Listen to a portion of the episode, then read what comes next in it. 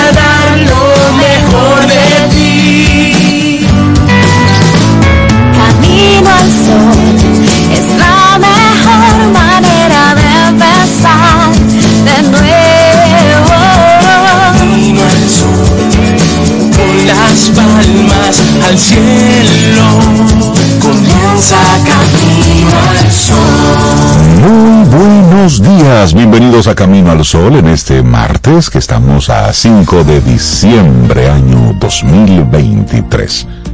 Buenos días, Cintia Ortiz, Obeida Ramírez y a todos los que conectan con nosotros a través de estación 97.7 FM y también caminoalsol.do. Buen día, ¿cómo están en este 5 de diciembre? Ay, Rey, yo estoy bien, yo estoy muy bien en este 5 de diciembre, que además es martes, y segundo día ya de, de diciembre, y aquí con un cafecito que a propósito les deseo salud a Cintia, a Rey, a Elizabeth, a todo el que esté escuchándonos ya, levanten su, yo iba a decir las copas, pero es muy temprano. Sus tazas. Levanten su taza. Sus jarritos, todo salud por un día eh, próspero. Ay, me encanta bonito. esa intención Sí. que pone sobre. Ay, sí, tú sí. Muy bien, yo estoy muy bien, ahora mejor, me acaban de traer un cafecito rico. Ay, y eso eso, realmente mejora sí, la ese- vida. ese airecito caliente así que va bajando, te va, te va dando ese abrazo por dentro. Sí. Es como un abrazo por Ay, dentro. Qué sobre. bonito eso. Y Abrazo cuando toca, dentro. toca. Si hoy lo que toca es disfrute y gozo, pues disfrúteselo y góceselo. Sí, sí, sí, sí. A veces tocan otras cosas. Por eso mismo, por ahí. eso, cuando Sí. toca, toca. Sí, Entonces, sí. si hoy a usted le toca estar contento, feliz, mire, disfrúteselo. Pero si hoy lo que toca es cumplir con obligaciones, dele para allá, ¿eh? Sin miedo, contento sin, pro- contento. sin miedo, sin protesta y haciendo lo que tiene que hacer. Así es. Sí, porque al final, tú sabes que al final queda no, no lo que tú hiciste, como dice Michael Yellow, pero al, al revés, llevando la frase al revés, no como tú, no lo que tú hiciste exactamente, sino como tú te sentiste haciendo eso. Y, y también Y a lo mejor no te vas a acordar que el martes fue que fuiste a hacer una diligencia de renovación de un documento, no, no, tú te vas a, re- a recordar que el martes fue un día pesado para ti, pero no te vas a acordar a por qué. Sí. Entonces, y también, eso. y también la gente va a recordar cómo tú lo hiciste sentir. Sí, sí, sí. Eso. esa es la, la- la frase de Maya, Eso. pero yo decía que también tú te la Sí. aplicas para, Para ti. ti, claro. Ah, claro, claro. Eso, eso, Hay que eso realidad. hay que quererse uno mismo, tú sabes. Y el, y el miércoles, como te dije, fue un día pésimo. ¿Y por qué? Yo ya no me acuerdo por qué, pero sí recuerdo que así. pésimo. Oye, qué lastre, qué peso tú llevas con eso. Cambie eso, cambie eso. Cambiemos ese chip. Sí, sí, Pero hay una intención del día de hoy que fue la que nosotros en conjunto acordamos voluntariamente y aceptamos y firmamos que iba a ser la de hoy. Mantén tu rostro siempre hacia el sol y las sombras caerán detrás de ti. Es una frase preciosísima de Walt Whitman que bien, Sí, que bien retrata mucho esta actitud camino al sol de todos los días que tenemos aquí en el programa, por lo que venimos a hacer el programa. Mantén Así tu es. rostro siempre hacia el sol y las sombras caerán detrás de ti. Es una frase de Walt Whitman y se convierte en nuestra actitud camino al sol para hoy, 5 de diciembre. Claro, y aplíquele todo el sentido figurado que usted quiera. Porque sol es luz, sol es brillo, sol es calor, todo lo demás detrás. Yo la siento ustedes hoy muy, muy Ah, poéticas. y eso es apenas como En este. Día Internacional de los Voluntarios. Ay, sí, qué tan hermoso. ¿eh? Qué bueno que nuestro país con tanta locura y tantas noticias locas, pues eh, sí, existen los voluntarios, están ahí, son personas que hacen ese contrapeso al mundo y voluntarios en todas las áreas. Mira, es una fecha que busca resaltar la importante labor que realizan todas aquellas personas que deciden de una forma desinteresada tender una mano amiga para hacer de nuestro mundo un lugar mejor, en cualquier área.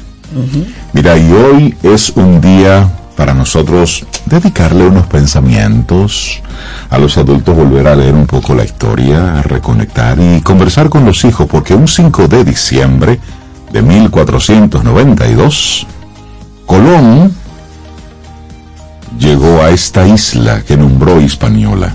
Sí, recuerdan que fue un día como hoy.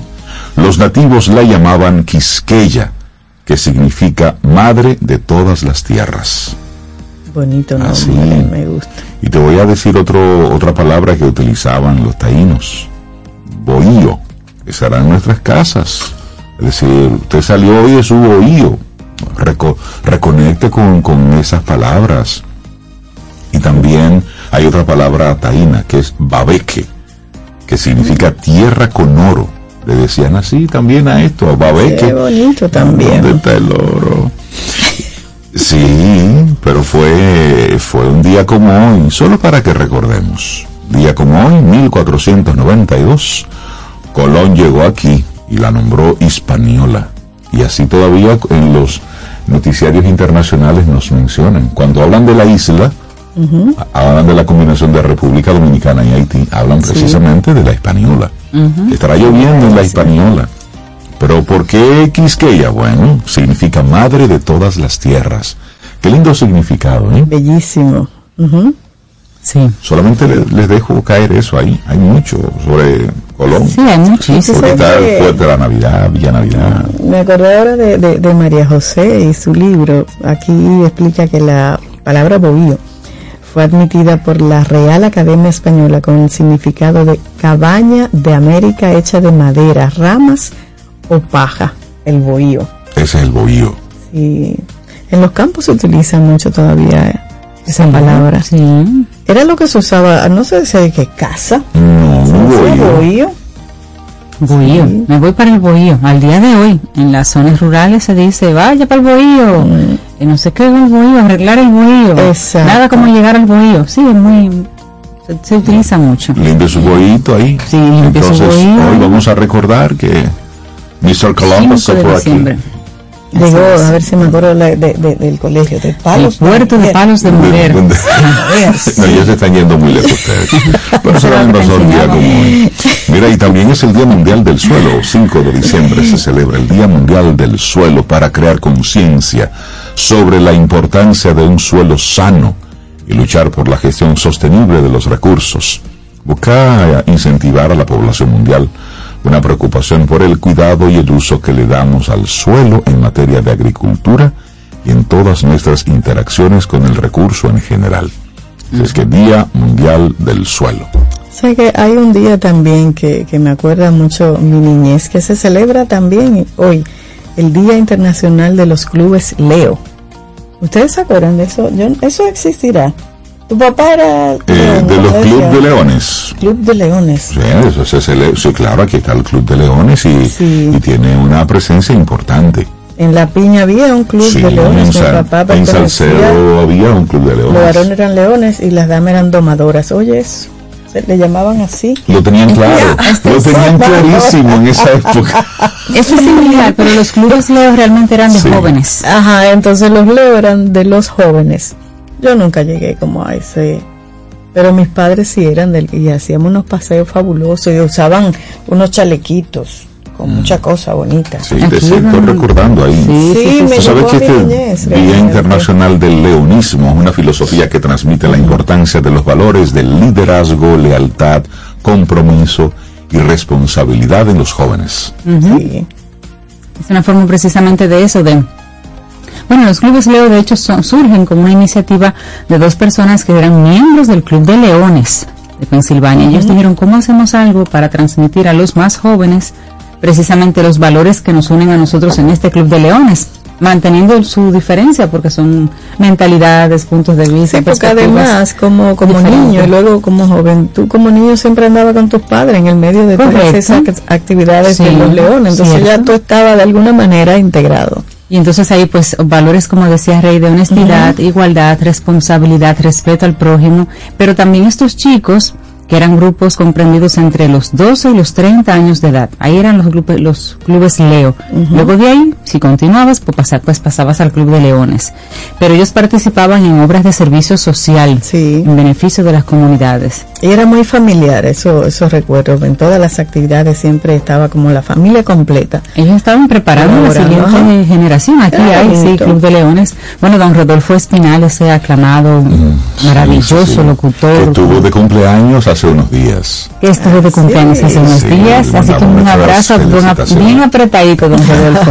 Él es cabeza del Club de Leones, de una de sus... Sí. Sí, sí, sí, sí, de República, de- del Club de Leones aquí, de Dominicana. Sí, porque sí, además sí. eh, tenía que ser una persona que entrara al club con ciertos niveles de, de acep- no de aceptación porque sí, sino con ciertos Méritos morales. Exacto. de valores Sí. morales. Tú sabes que, que tampoco era todo el mundo que lo aceptaban ahí. Así es, así es. Sí, bueno, también eso. hizo el Día Internacional del Ninja. Ay, ay, ay. patada voladora. Ay, yo quería ser ninja. ¿Tú crees que yo también? Sí. Hubo una época. Pero bueno, es una celebración que aunque no parezca, cuenta con muchos seguidores en todo el mundo, dependiendo de la cultura. Todos hemos visto alguna vez alguna película, alguna serie donde aparece un personaje vestido de negro, con esas habilidades casi sobrehumanas que camina por Sí. las paredes, tira una Ay, a mí me encanta ver los ninjas. Pues sí, Sí, los niños sí, realmente sí, sí, existieron. Son guerreros, fueron guerreros japoneses entrenados para llevar a cabo misiones de espionaje o asesinato y que se mueven Sin ser vistos. sin ser vistos. Eso es lo que más me gusta. Yo recuerdo que en una ocasión a un expresidente entraron en su apartamento, que él vivía en un apartamento así como que alto, Ajá. y entraron y dicen que entró hasta, hasta su habitación. Dice, "Será- habrá sido un ninja, un ladrón ninja el que entró. No, no recuerdan eso ustedes. Claro, claro, Ok, claro, eso muy fue muy conocido ese Sí, pero caso. realmente no se, no se encuentra una fuente fiable sobre el origen del Día Internacional del Ninja, pero se cree, hay un rumor de que se celebró en el 2003, luego del estreno de la película El Último Samurái. Ay, acuerdo. Ese con donde- Tom Cruise, ¿verdad? Sí, donde A mí me aparecía una sí. escena de, de ninjas bastante impresionante. Sí. Mira, algunas curiosidades de los ninjas, por ejemplo, no siempre se vestían de negro. Ah, no. No, eso era de noche cuando la misión era nocturna. Su misión era ocultarse y pasar desapercibidos. En muchos casos se ocultaban vistiéndose de mercaderes o de granjeros, dependiendo de dónde tenían que ir a hacer el trabajo, digamos. Y tampoco se pasaban el día entero lanzando estrellas ninjas. Yo pensaba que sí. Pues no, es una de las armas que tenían, pero tenían muchas otras armas. Lo que ay, pasa ay. es que esa fue la que más, más nos hizo. Yo recuerdo Yo que yo pues- ponía, ponía Sí. En la mano cositas así de jugar, de Yo Lego. pensaba que los ninjas se pasaban el día entero resolviendo el mundo yo, así. yo Con tengo estrellas. una estrella ninja en mi casa. ¿Tienes una estrella Pequeñita ninja? de un juguetico, sí. Sí, Ahí sí. está. Como... Yo tiendo a tener jugueticos así. Sí, esas cosas marcaron. Mire, la palabra ninja es una palabra que surgió apenas en el 1800. Pero los ninjas existían mucho antes, pero la palabra como tal para describirlos así ninja, por ahí por el 1800, mientras que los profesionales del espionaje en Japón existían por el siglo XV más o menos. Pero el origen de la palabra ninja, o sea, cuando nos vamos a la etimología y al origen es, viene de shinobi. Y shinobi significa sigiloso. Ay, ay, pues es una manera de celebrar el día de hoy del ninja. Ay, yo quiero. Como Como tirando Oh, de ninja. bueno, No, te puedes sigiloso. vestir un poco de ninja y entonces en la calle. andas entonces, sigilosa. Haciendo Si ustedes vieran a movimientos Sobeida. Sigilosos. Ustedes tienen la carita es Sobeida. del ninja. Son las 7:14 minutos. Buenos días. Arrancamos nuestro programa Camino al Sol. Esperamos, por supuesto, que nos acompañes en estas dos horas. Nuestro número de teléfono, el 849-785-1110. Puedes escribirnos sigilosamente y con muchísimo cariño. Nosotros recibimos. Sigilosamente también. Lo recibí. Exactamente. Mira, y darle, Todo sigiloso. y, y darle nuestro agradecimiento Ay, a sí. nuestros amigos de AF Comunicaciones que nos enviaron unos detalles de Navidad. Muchísimas gracias. Sí. De verdad que sí. Como diría una amiga mía, detalle, detallazo. Ah, un detallazo. Muchas gracias, sí, sí. Amelia, Sí. Amelia Reyes y todo el equipo. Sí, de también AFP. del grupo Punta Cana nos enviaron otro detalle. Muchísimas gracias Ah, por, bien. por ello. Una Gracias. forma bonita de Ay, decir sí, sí, Feliz sí. Navidad. Sí, Gracias, doña. Grupo Punta Cana. Muchísimas Sí. gracias. Los recibimos con muchísimo amor y se tomaron ese tiempo, ese, de ese detalle. Lo agradecemos Así mucho. es. Qué bueno. Bueno. Bueno, música sobre. Ay, sí, Gilberto Santa Rosa y ¿Qué Cani es? García. Dos Gilberto personas, sí, y esto se llama Y tú y yo. Pero tú arrancaste No así como. Ay, sí, así. como así como que romántica. Bueno, Con patada voladora, cual ninja. Lindo día. Buenos días, este es Camino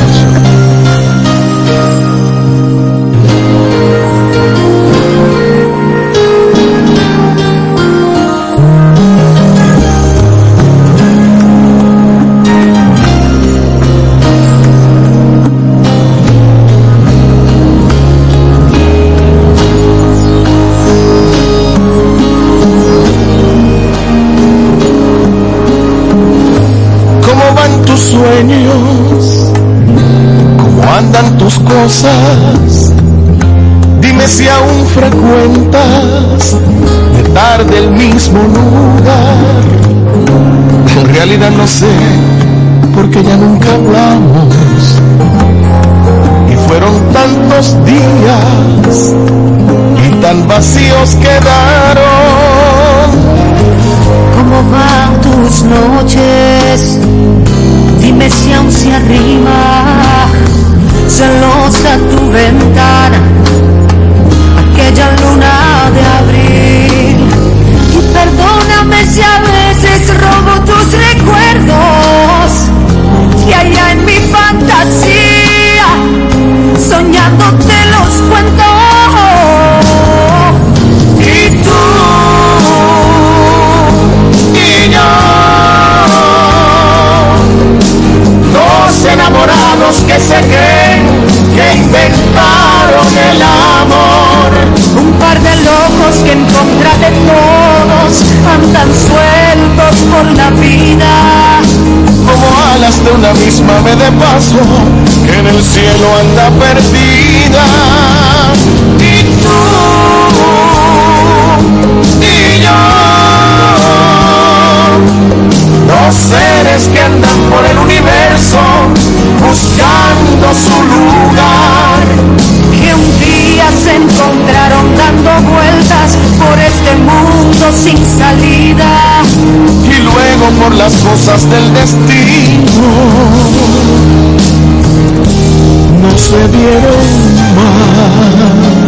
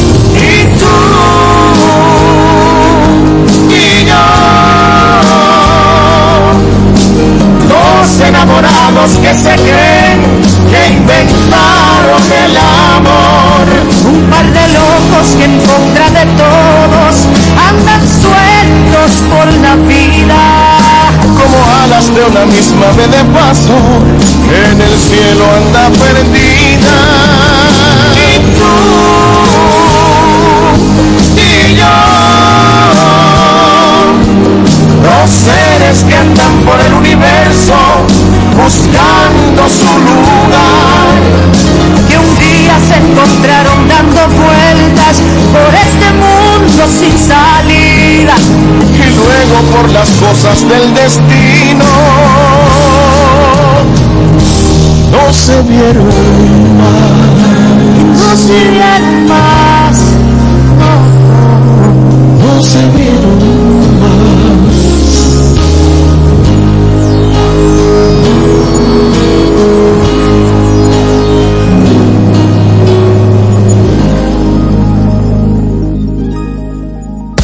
849-785-1110. Ese es nuestro número de WhatsApp. Escríbenos. Camino al Sol. Si de algo saben las abejas, es de flores. Hay de todo tipo y para todos los momentos. Lo importante no es solo su color, tamaño o forma, sino lo que hace sentir cada una. Y para esos sentimientos trabajan.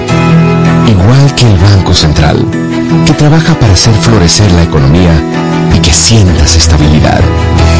Para ese sentimiento de crecimiento y desarrollo. Para que la primavera llegue a todos los sectores y los planes de muchos den grandes frutos. Banco Central de la República Dominicana. Trabajando por una estabilidad que se siente. Tomémonos un café. Disfrutemos nuestra mañana con Rey, Cintia, Soveida, en camino al sol.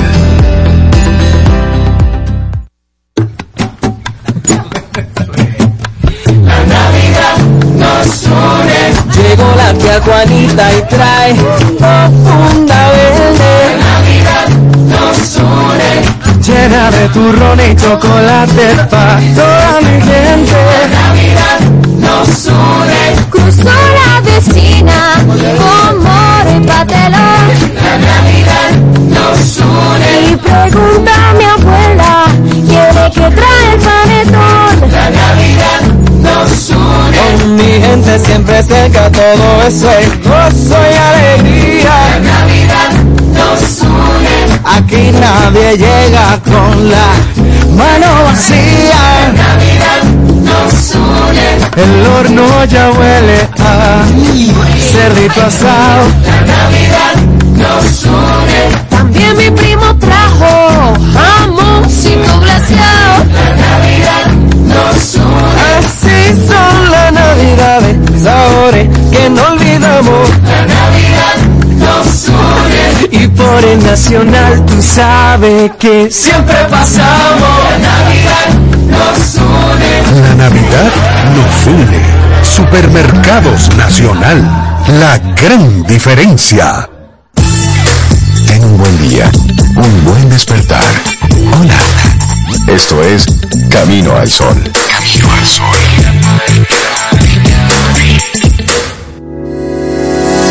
Los titulares del día en Camino al Sol.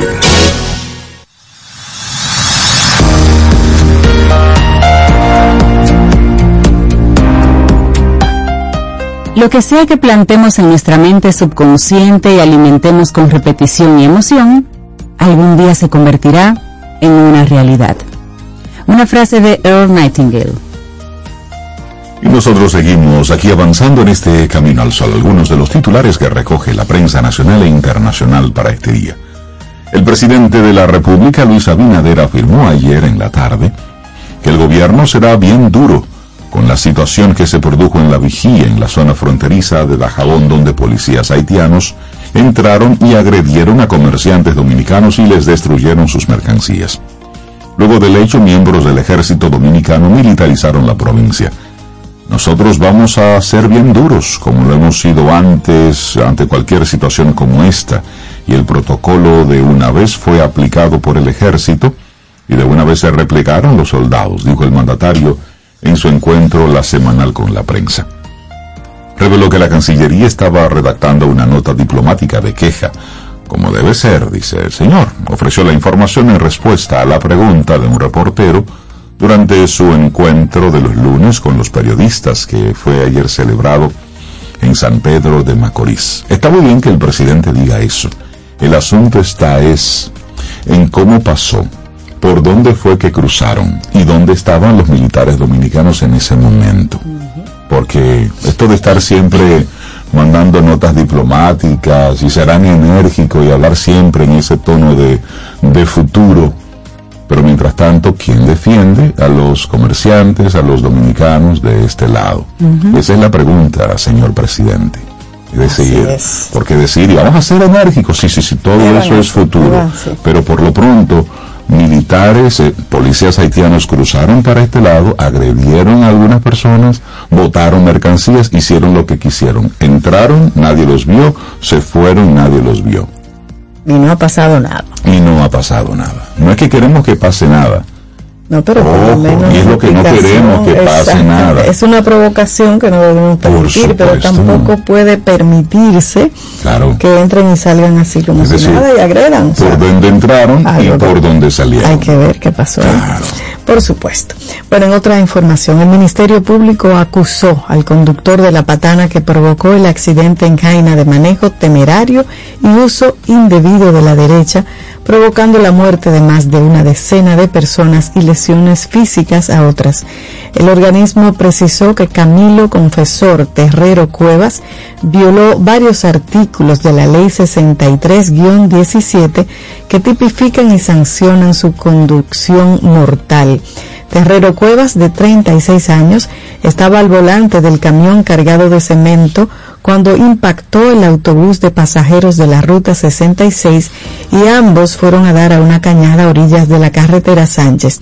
Este accidente ocurrió en Quitasueño, Jaina, San Cristóbal, en horas de la mañana del pasado 29 de noviembre y dejó un saldo preliminar de 13 fallecidos y 13 heridos. El chofer guarda prisión en el Departamento Regional de la Policía Nacional de San Cristóbal, conocida como la cárcel de la 17. Mientras tanto, el Ministerio Público de San Cristóbal hizo un llamado a las víctimas y familiares de los fallecidos en el accidente a presentarse a la Dirección General de Tránsito y Transporte Terrestre, la DIGICET, de esa demarcación ubicada en la calle Duarte, el centro Bajos de Jaina, para completar las actas de infracción y ser incluidas como partes en el proceso, a los fines de que el órgano per- persecutor pueda completar el expediente. Bueno, en otro orden, aspirantes al Tribunal Constitucional elevan el tono de la competencia por lograr eh, plazas en el Constitucional. Otro grupo de 16 juristas presentó sus méritos ante los miembros del Consejo Nacional de la Magistratura en busca de conquistar sus votos para ser elegidos jueces del Tribunal Constitucional. En la cuarta jornada de vistas públicas, el ex juez del Tribunal Superior Electoral, Ramón Aristides Madera, pidió a los consejeros un voto de confianza y se definió como un hombre íntegro y experimentado. Asimismo, los postulantes reflexionaron sobre cómo ponderarían desde la posición del Tribunal Con- Constitucional, ya como jueces, casos sobre eutanasia, conflictos por el orden de los apellidos, la interrupción del embarazo por violación y maltrato a inmigrantes ilegales, entre otros. El también ex juez suplente del Tribunal Superior, eh, Julio César Madera Arias, habló sobre la eutanasia que consideró que podría tener cabida en los tribunales. Pedro Antonio Mateo evaluó los casos especiales de aborto frente a embarazos inviables o consecuencia de una violación. Y Madera ve oportunidad en un caso particular presentado ante tribunales ordinarios por la vía difusa. Son situaciones ahí diferentes que se van presentando como parte del proceso de entrevista y cada vez son más, digamos, difíciles los casos, las preguntas, y las situaciones lo que tienen en la reales cabeza. Claro. Claro. para saber cómo piensan. Bueno, en esta cuarta sesión se entrevistaron 16 postulantes, por los que suman ya 78 los que han pasado por ese proceso. Los postulantes son para las cinco vacantes. Son cinco vacantes. Hasta ahora son ya 115 postulantes verán en total. Ajá. Exactamente. Cambiemos de tema. Hay un proyecto de ley presentado en la Cámara de Diputados que pretende implementar el sistema de servicio militar en la República Dominicana. Busca eliminar la ociosidad improductiva y también la obesidad en los jóvenes del país, según explicó el proponente de la pieza Elías Wessing Chávez. A juicio de este legislador, buena parte de la juventud dominicana no trabaja ni estudia, por lo que un programa de servicio militar contribuiría a su disciplina y formación. Explicó que el proyecto no solo contempla lo que es el manejo de armas, sino que también incluye la preparación de carreras técnicas. Ah, ahora sí estamos hablando. Además se busca que los jóvenes conozcan el rol ineludible del personal militar de transmitir disciplina valores patrios a los conscriptos en beneficio de la nación dominicana. El proyecto, que aún no ha sido enviado a estudio en comisiones, refiere que el servicio militar implementará centros de formación de líderes para el servicio social de las comunidades en que vivan estos jóvenes. También habló un poco ahí sobre cómo, de acuerdo a estudios recientes, el 33.6% de los jóvenes dominicanos sufre de sobrepeso, lo que trae enfermedades como diabetes, presión arterial, provocadas por la falta de ejercicio físico. También habla de que este proyecto alega que las reservas dominicanas necesitan un aumento considerable en número para disponer de personal militar apto y preparado ante cualquier eventualidad, emergencia nacional, calamidad pública o conflicto bélico que se presente. Mira, es interesante que salga algún tema distinto sobre qué hacer con los jóvenes nuestros que están ociosos, es decir, que no trabajan y que no estudian, y que el número es importante. Basta con darte un paseo cualquier día a una hora productiva para tú, para tú darte cuenta en las comunidades la gran cantidad de jóvenes sentados debajo de una mata. Haciendo nada. Haciendo absolutamente Son nada. delivery, motoconchistas. No, esos, tra- esos trabajan. Esos trabajan por Esos trabajan. hacen algo, exactamente. Esos hacen algo, pero los que están ahí simplemente respirando. Entonces, un pueblo ocioso, eh, eso es muy preocupante. Entonces, este tipo de cosas, cuando me hablan de un servicio militar, lo puedo entender para poder buscarle una, una salida a todo esto, siempre y cuando esté claro el propósito. Eso es por un lado, pero también es plan país de qué hacer con los jóvenes. Es decir, un plan en esta comunidad en que están los muchachos, salió de la escuela o no terminó por las razones que sea. Tú tienes ahí a, a personas que están en su, en su mejor momento físico, que se están perdiendo. Haciendo Y nada. entonces son víctimas de qué?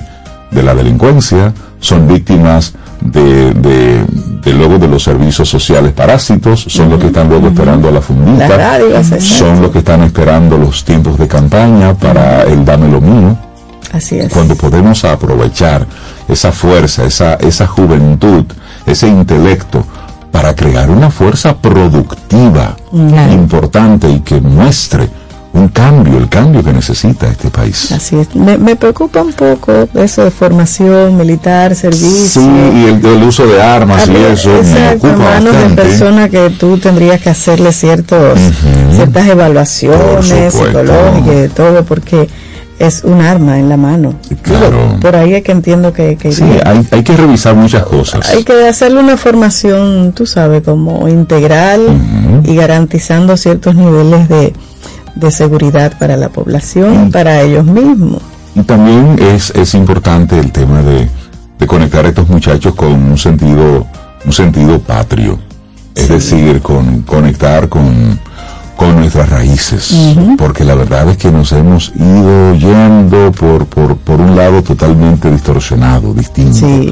Entonces, esto creo que es algo que se puede rescatar. Ojalá que lo, que lo puedan llevar eh, a un feliz término. Porque realmente algo, servicio militar obligatorio o no, pero algo debemos hacer con la gran cantidad de jóvenes ociosos que tenemos. La formación técnica me parece súper interesante.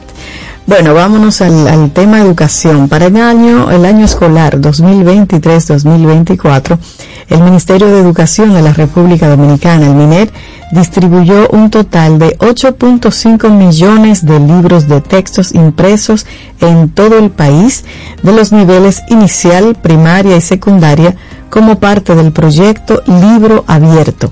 Los datos del MINER refieren que hasta la fecha se han elaborado 195 libros de texto, de los cuales 72 están disponibles para todos los estudiantes y sus familias en formato digital en la página web de la institución.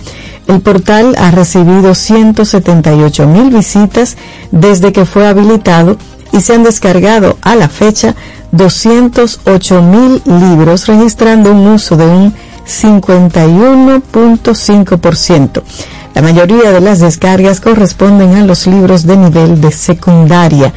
En un acto encabezado por el presidente Luis Abinader Corona y el ministro de Educación Ángel Hernández, se entregó este lunes a la comunidad educativa el último libro de la primera serie de libros de textos producidos por el MINER para los estudiantes de las escuelas públicas. El mandatario reveló que fue su idea que el Estado asuma esa tarea de elaborar sus libros, lo que le ha generado el rechazo de algunas casas editoras que han cuestionado el proceso de manera pública. también en los tribunales con resultados adversos, pues han sido rechazadas las solicitudes de medidas que buscaban revertir la decisión. Está. 8 millones de libros distribuidos. Así es. 8.5. Vamos al plano internacional, hablemos de Zelensky. Él se va a dirigir a senadores de Estados Unidos mientras la Casa Blanca presiona por conseguir fondos para la guerra. El líder de la mayoría en el Senado, Chuck Schumer, anunció luego de que el gobierno federal envió una advertencia sobre la necesidad de aprobar la ayuda militar a Ucrania.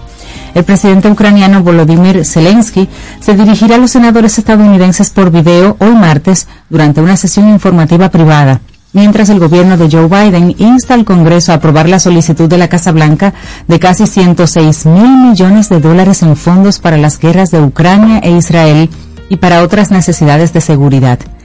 106 mil millones de dólares para la guerra.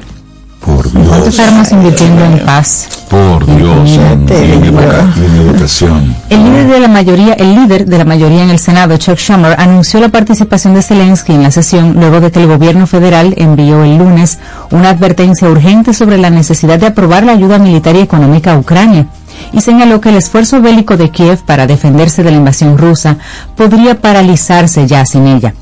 Schumer dijo que el gobierno había invitado a Zelensky para que se dirigiera directamente a los senadores, con el propósito de que ellos pudieran escuchar directamente de él qué es lo que está en juego. También hablarán los secretarios de Defensa, de Estado y otros funcionarios de Seguridad Nacional de alto rango. Eso es una reunión privada en el día de hoy. Así es. Y bueno, en otra información, hay un delito federal que le estamos dando seguimiento en el país, porque este señor Estuvo por aquí. estuvo por aquí y era uno de los honorables de aquí, de lo que recibía muchas pleitesías. El señor, el ex diplomático estadounidense Manuel Rocha, arrestado por delitos federales como ser un agente del gobierno cubano, fue por tres años empleado en la embajada estadounidense en Santo Domingo. Rocha trabajó entre noviembre de 1991 y julio de 1994 como jefe adjunto de la misión de la Embajada de Estados Unidos. Durante una entrevista de investigación de antecedentes del FBI que fue realizada en la Embajada de Estados Unidos en Santo Domingo, él, dicen, bueno, que, que mintió, declaró falsamente. De acuerdo con su declaración, no sabía de ninguna situación pasada o presente que pudiera tener relación con su idoneidad para el empleo en el gobierno de Estados Unidos, que no había nada en su vida personal que pudiera afectar negativamente su nombramiento en el Consejo de Seguridad Nacional o que pudiera usarse, indica la justicia estadounidense. Entonces, ahí está el asunto. Es que el 7 de enero del 2017, usando su pasaporte dominicano, él voló de La Habana a Ciudad de Panamá y luego a Santo Domingo.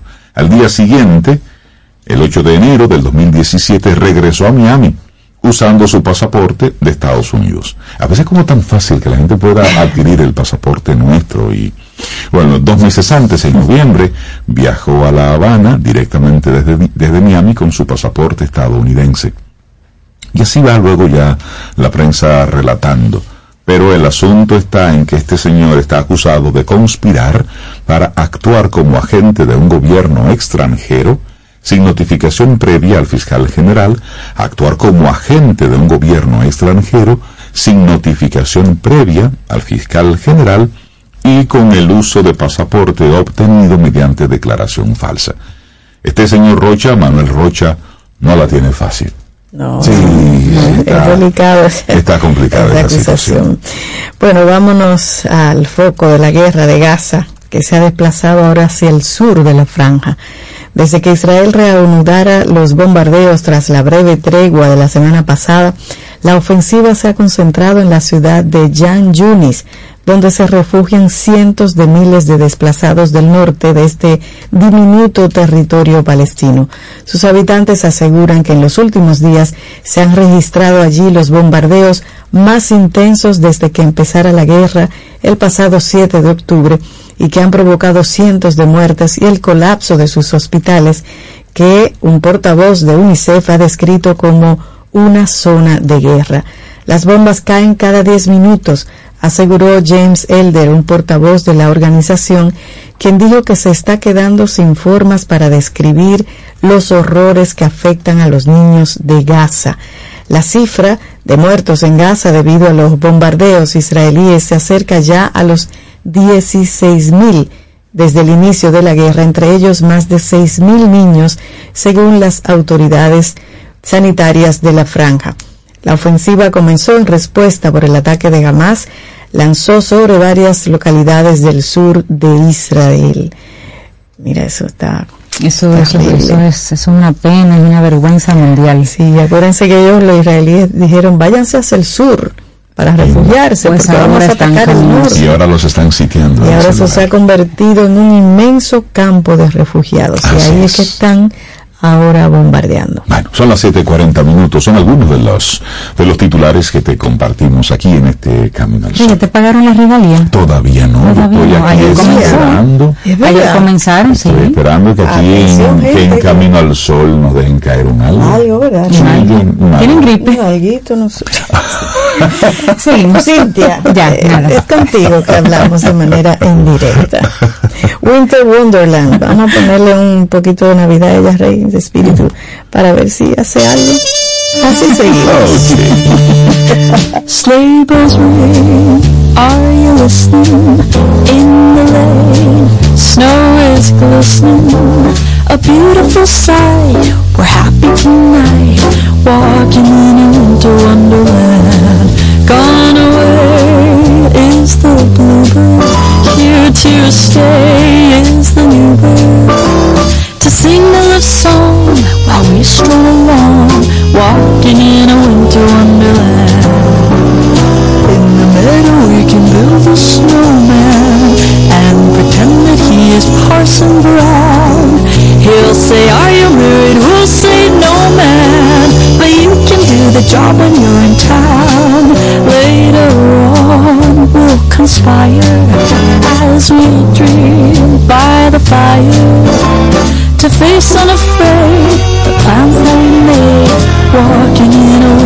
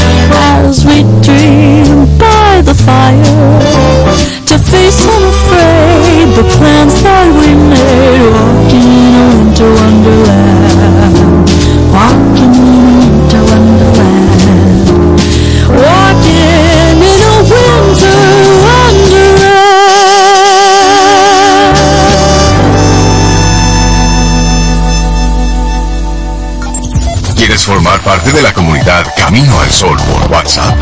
849-785-1110. Camino al Sol.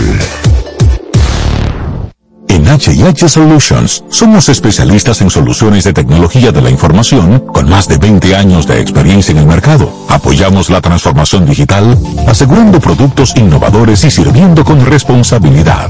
Colaboramos con aliados viables, por eso tenemos más de 18 años de relación de negocios con Dell Technologies. Trabajamos en equipo, así proporcionamos un ambiente familiar que se refleja en el servicio. Por eso, H&H es líder en protección de datos con más de 300 implementaciones locales e internacionales. Estamos certificados en soluciones de Data Center de Dell Technologies. Ofrecemos servicios y consultoría en ciberseguridad y protección moderna de datos. Te ayudamos a innovar para ser eficiente y eficaz. H&H Solutions, el aliado para tus innovaciones en la nube y Data Center. Ten un buen día, un buen despertar. Hola. Esto es Camino al Sol. Camino al Sol. A lo largo de estos 57 años, en Patria Rivas entendemos tus miedos y preocupaciones. Hemos sido testigos de historias, lucha y superación, colaborando con resultados certeros que han traído alivio y tranquilidad. Nuestro deseo de aniversario es verte sano, brindando a tu salud. 57 aniversario, Patria Rivas, tu mejor resultado. Tomémonos un café. Disfrutemos nuestra mañana con Rey, Cintia, Soveida, en camino al sol. Laboratorio Patria Rivas presenta En Camino al Sol, la reflexión del día.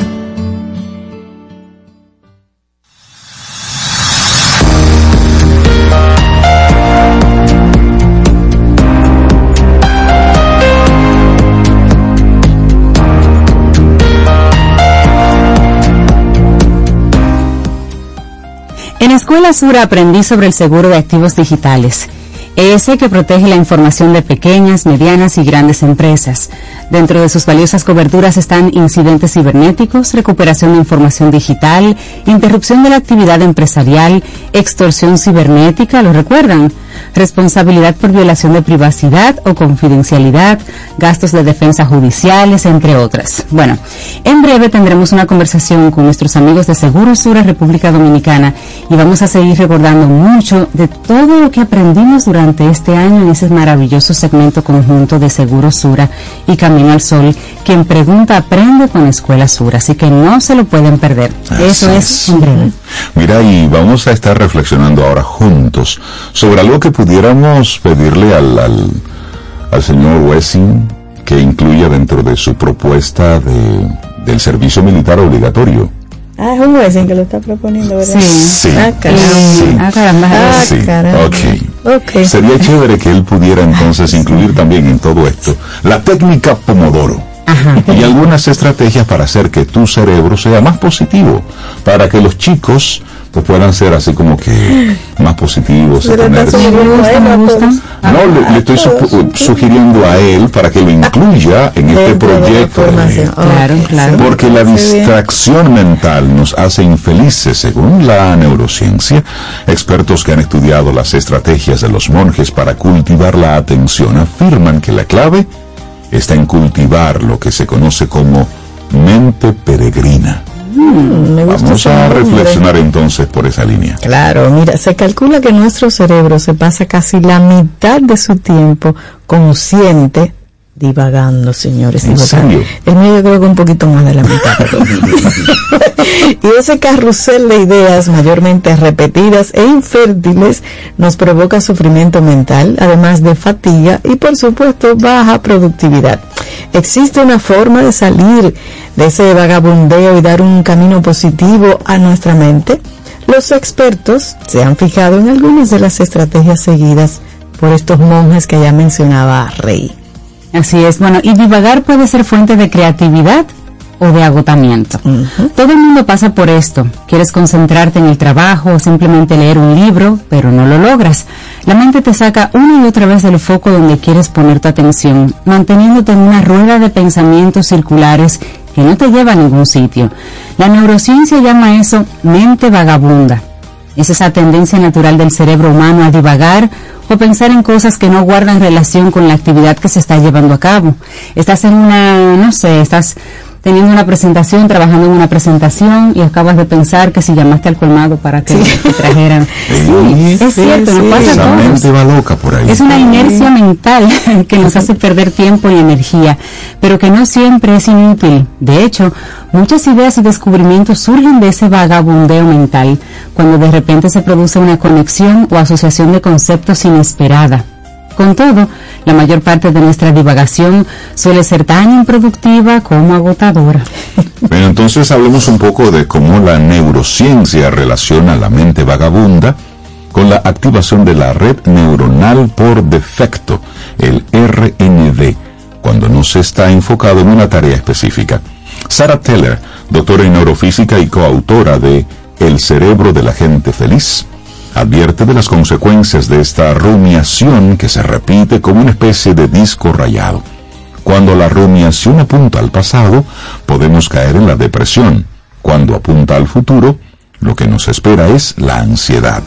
Este es el, el, motivo por el que hay tantas personas que padecen ambos trastornos a la vez, ya que vienen de la misma forma de funcionar mentalmente. Pero, ¿por qué las rumiaciones favorecen los pensamientos negativos? Vamos a, dedicarle a, a, esto precisamente unos pensamientos. Exactamente. Una pregunta que podríamos plantearnos es por qué en ese vagabundeo la mente tiende a viajar a la tristeza o a los pensamientos catastróficos y no a territorios felices. La respuesta es lo que en psicología se denomina sesgo negativo. Lo que nos produce miedo o dolor siempre ha sido más importante para nuestra supervivencia que lo que nos da placer o felicidad. Uh -huh. Oye, qué complejos somos. Para nuestros antepasados era más importante saber que en cierta colina acechaban lobos que conocer el rincón donde crecen las flores más bellas. Puro instinto. Claro, supervivencia, claro. cuidado. Sin embargo, como ya no quedan lobos que nos amenacen, la cuestión es cómo podemos desactivar las alarmas de la parte más primitiva de nuestro cerebro, así como los pensamientos recurrentes. Bueno, te voy a hacer una propuesta. Por favor. Pasar de vagabundo a peregrino. Uy. ¿Cómo explicamos esto? Mira. Presto atención para entender las total, diferencias. Sí, bueno, el sacerdote. un sacerdote, Pablo de Ors, sacerdote y escritor, tiene una manera muy bella de dar respuesta a esta pregunta. Y eso es lo que él dice: hay que pasar de un vagabundo a ser un peregrino. Mm. Y vagabundo se mueve a la deriva y muchas veces termina exhausto en el mismo sitio. El peregrino sabe a dónde va y eso le da energía y motivación. Ya está la diferencia. Sobeida peregrina. Sobeida peregrina, rey peregrino. Según la neurocientífica Nazaret Castellanos, ella es autora de un libro que se llama Neurociencia del Cuerpo. Cuando investigamos o cuando meditamos, por ejemplo, el vagabundo se convierte en peregrino. Ah. Resulta interesante ver eso en una aplicación que se llama Track Your Happiness, como eh, rastrear tu rastrear felicidad. Tu felicidad. Rastrear tu felicidad. Eso se hizo en Harvard, esa, esa, esa aplicación. Qué lindo. Díganlo de nuevo en español.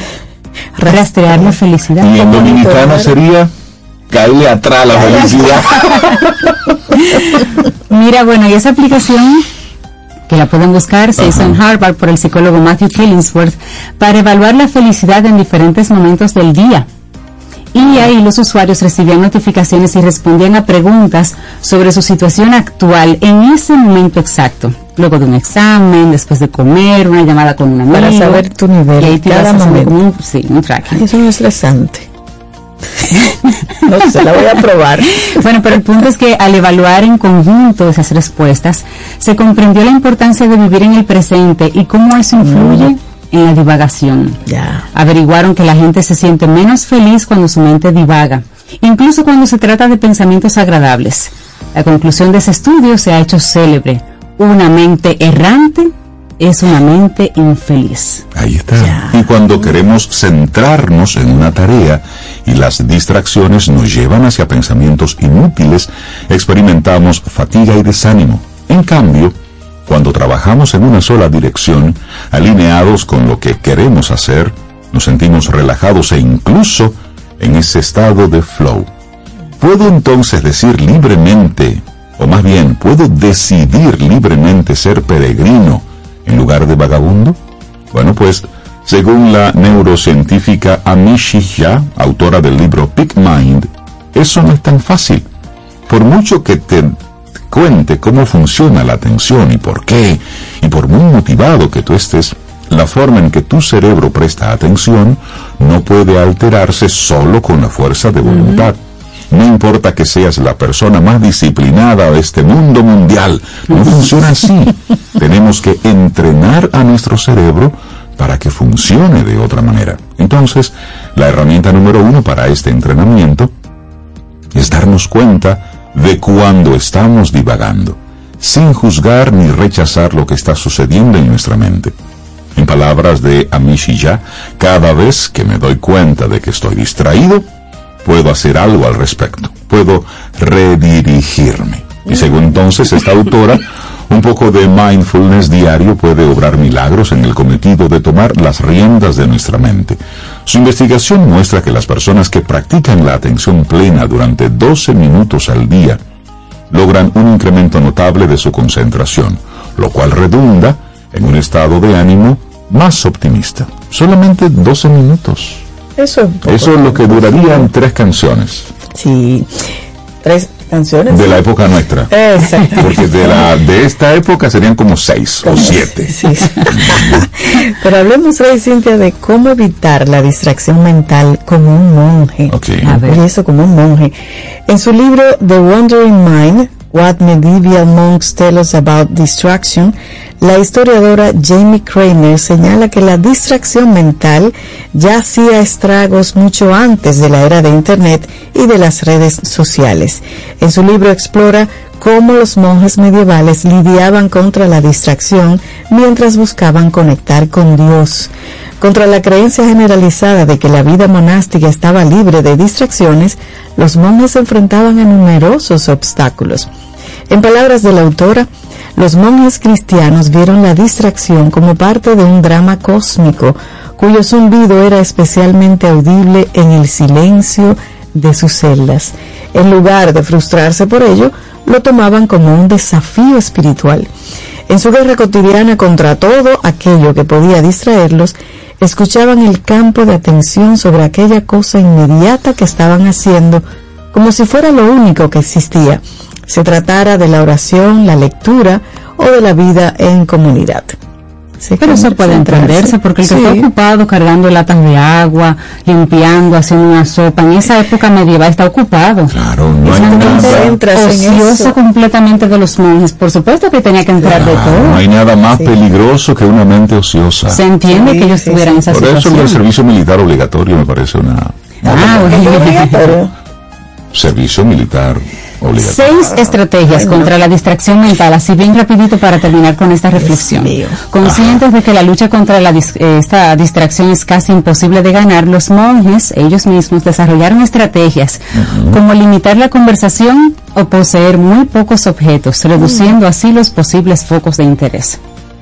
Bueno, pues ocupar- entonces vamos a compartir. un poquito Ay, pero también otra era leer, por ejemplo, en voz alta, Sí, para mantenernos mira las siempre conscientes y concentrados. eso- La meditación. Está muy bien. Vamos entonces a compartirte algunas claves que son como una especie de remedios eficaces para dejar de vagabundear y conver- convertirte entonces en un peregrino, es decir, con foco. Número uno, medita 10 minutos. Puedes empezar por este desafío mínimo. Pon la alarma y fija el foco de- en tu respiración hasta que suene. Es decir, 10 minutos ahí, ¿eh? Y ponga su alarma. No importan las imágenes, escenas o pensamientos que acudan a tu mente, mientras tu atención siga en las fosas nasales. Ay, sí, me gusta esa. Igual la segunda que ya lo mencionaba, lectura, pero lectura consciente. Apaga las notificaciones de tu móvil y lee entre 8 y 10 páginas con toda tu atención, como si leer fuera de vital importancia. Cada vez que un pensamiento, una idea o una imagen venga a distraerte, regresa a la lectura con disciplina. Lectura consciente. A mí me encanta la número tres, yo que soy muy física, practicar ejercicio. En todo ejercicio aeróbico llega un momento en el que solo puedes mantener la atención en el movimiento, Sí, porque porque si no, no- queda energía para si no más te- nada. Si no te caes. Exacto. Y miren, esa es otra clase de mindfulness que ayuda a enfocar el cuerpo y la mente en una sola cosa, el ejercicio físico. Bueno, también está la técnica Pomodoro. Los cronómetros de cocina con forma de tomate le dan nombre a esta técnica. Se trata de trabajar de forma concentrada en periodos de 25 minutos, con un descanso de 5 minutos. Cada cuatro intervalos se puede hacer una pausa mayor. Ese está bueno, es Sí, decir, debo hacer un algo, usted pone ahí 25 un minutos. cronómetro de 25 minutos. Pero lo importante es que los 5 minutos de descanso sean realmente 5 minutos de descanso, que no sean 45 de descanso y 25 de trabajo. Exacto. bueno, otra sugerencia es acotar la divagación.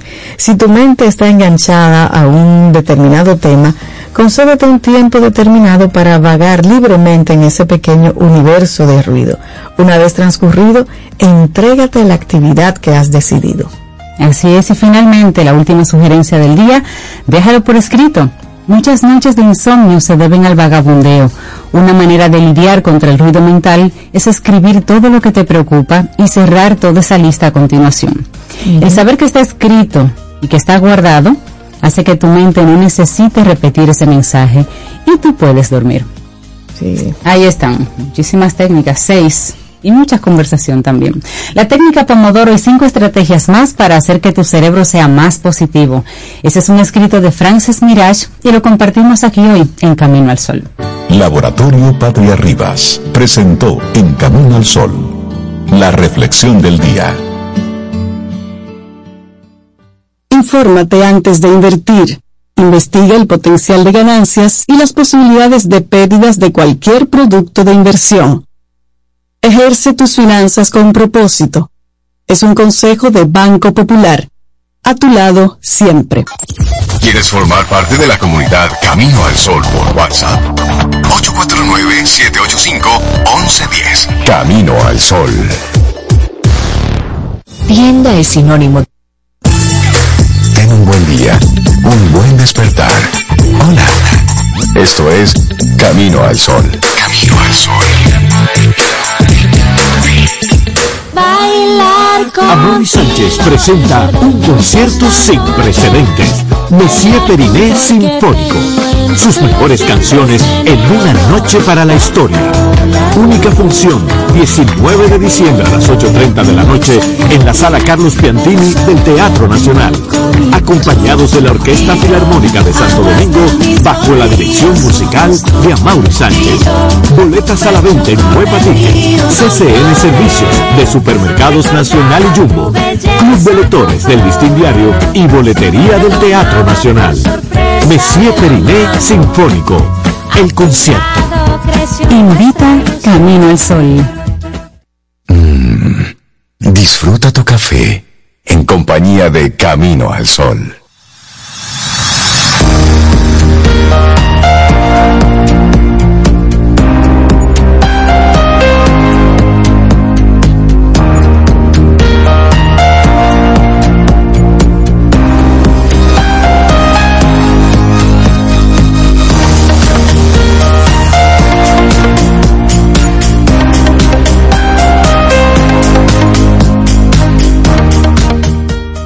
El optimismo es la fe que conduce al logro. Nada puede hacerse sin esperanza. Una hermosísima frase de Helen Keller. Y nosotros seguimos avanzando en este camino al sol a través de estación 97.7 FM y por supuesto caminoalsol.do. Esa es nuestra web. Entra. Y si te gusta lo que encuentras ahí, vas a encontrarte con el programa en vivo, transmitiéndolo ahora mismo desde nuestro rinconcito en este lugar del planeta, pero también están los pasados programas y puedes escuchar las distintas conversaciones, los invitados que tenemos, las participaciones de los colaboradores que están organizados por nombre del colaborador y también por tema. Por el tema. Así es que entra ahí a caminoalsol.do y también en las distintas plataformas de, de podcast. Rey, vamos a, hacer un saludo especial, a dar un saludo muy especial que desde tempranito, 7 y 15, Tajiri Calderón Cabral nos lo pidió. Ella quiere que saludemos a su niña de cuatro años, Camelia, que pidió que le diéramos un saludo. Ay, Aquí en Camino al Sol. Aquí en Camino al Sol. ¡Wow! Pues, pues, Camelia, bella, saluditos para ti, grandes en este día y un besito. claro que sí, que te vaya hoy muy, muy, muy bien. Sí, y que nos cuente. Y que mandamos un día muchos besitos. Camelia. Claro que sí. Y que hoy te den merienda extra. y que te dejen jugar más. Y cariñito en el día de hoy. extra también. Exactamente. Qué nos lindo. dicen, Rey, que cuando hablábamos de bohío, y es cierto, me acordé, que en los campos, Cintia, no decían bohío, bohío, bojío. El bojío. Bojío. Bojío, Sí, y allá no la, no la dejaban andar por bojíos ajenos. Por bojíos ajenos. Claro, Ninguno de claro. los- Venga para su bojío, sí, es cierto, es cierto, bojío. Y entonces a esa camino al sol oyentica que le pregunte a papá y a mamá sobre qué significó el que un día como hoy, en 1492, llegara Colón a, aquí, a, a Quisqueya, madre de la tierra, que llegara Claro. para que hablen con ella y te pregunten y te una buena conversación, Sí, sí, sí. Para ver el es, bueno hablar con los niños y en esa edad, ah, importante, hablarle en voz baja hablarle Y suavecito a los niños. No, mire que No, no, no. no, no, háblele como Háblele con las palabras completas Claro. y correctas, pero hablarle en un tono suave. Eso, eso decía Montessori. Sí. Cómo los niños entienden a la perfección cuando tú les hablas en un tono suavecito, despacio.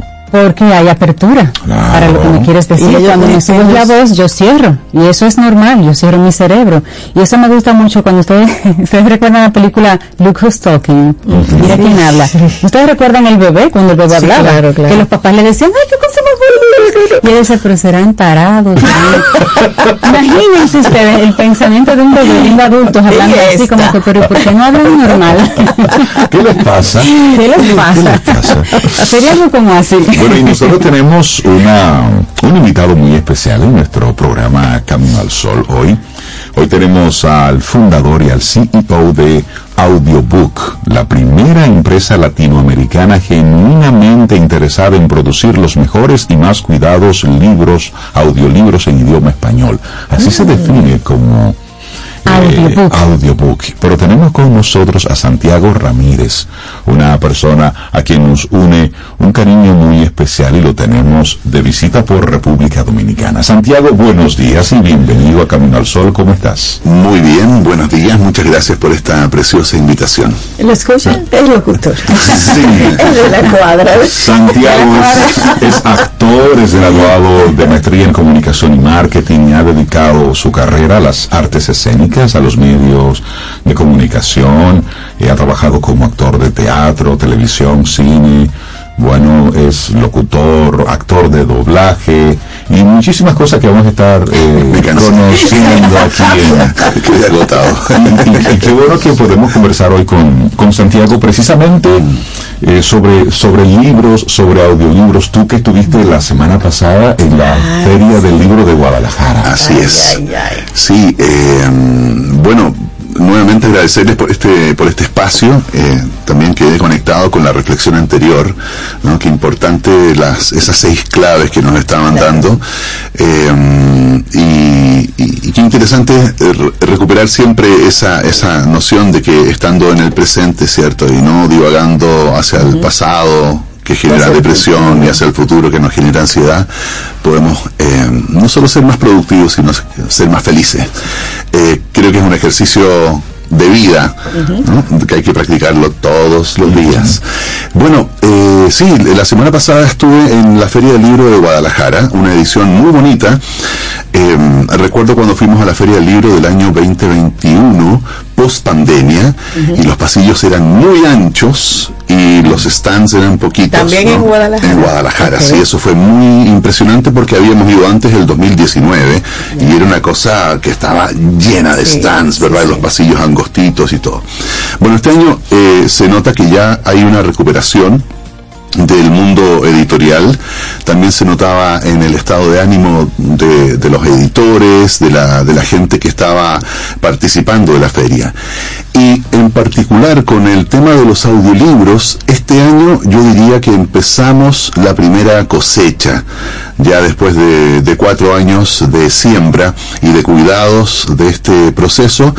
eh, este año ya se notó de parte de los editores eh, un interés genuino por el audiolibro, ah, eh, como que empezaron a creer que efectivamente el audiolibro es una opción.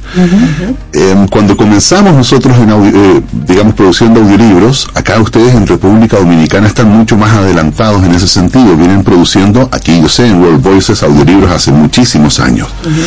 Em, y por lo tanto están más eh, adelantados en términos de ya la conversación, por ejemplo, si escuchar un audiolibro es leer, ya la tuvieron y ya pasó. Y, y- y- bien, eso, imagínense nosotros, esa información nos llegó de a poquito allá hasta el, hasta el cono sur, hasta esa zona austral.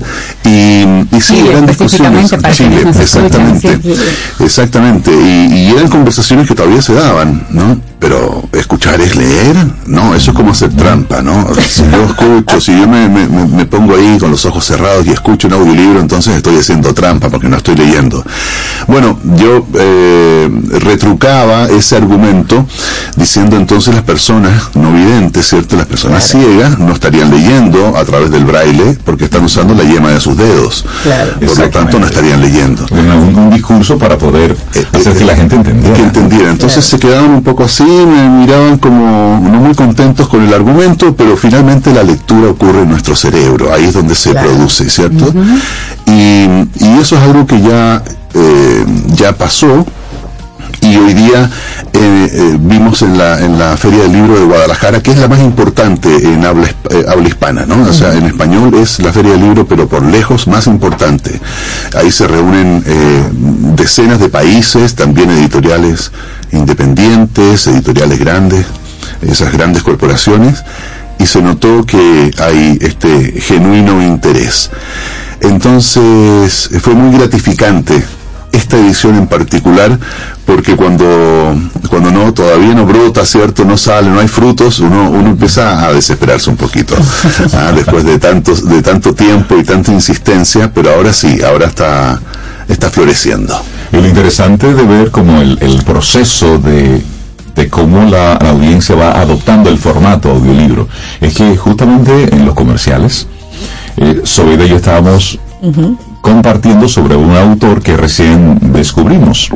Y entonces Sobe me pasa la- las indicaciones de, de sus libros y lo primero que hace Sobe es comprar el audiolibro Ah, sí. del título que más le llamó la atención. Sí, pues yo soy fan del audiolibro. Ah, sí. Para mí es leer audiolibro. Sí. Y entonces tú has visto los tapones aquí, ¿verdad? Entonces esa es mi salvación. Contra los tapones, un audiolibro. Un audiolibro, por supuesto. Sí. Y, y, mm, eh, es, una, es una lectura muy particular también, ¿cierto? Porque se han hecho estudios donde, digamos, con, con, eh, neurológicos eh, para ver cuál es la reacción de las personas al, al estímulo del audiolibro y al estímulo de la lectura. Y básicamente la, la diferencia está es que en que el audiolibro activa más zonas del cerebro vinculadas a las emociones.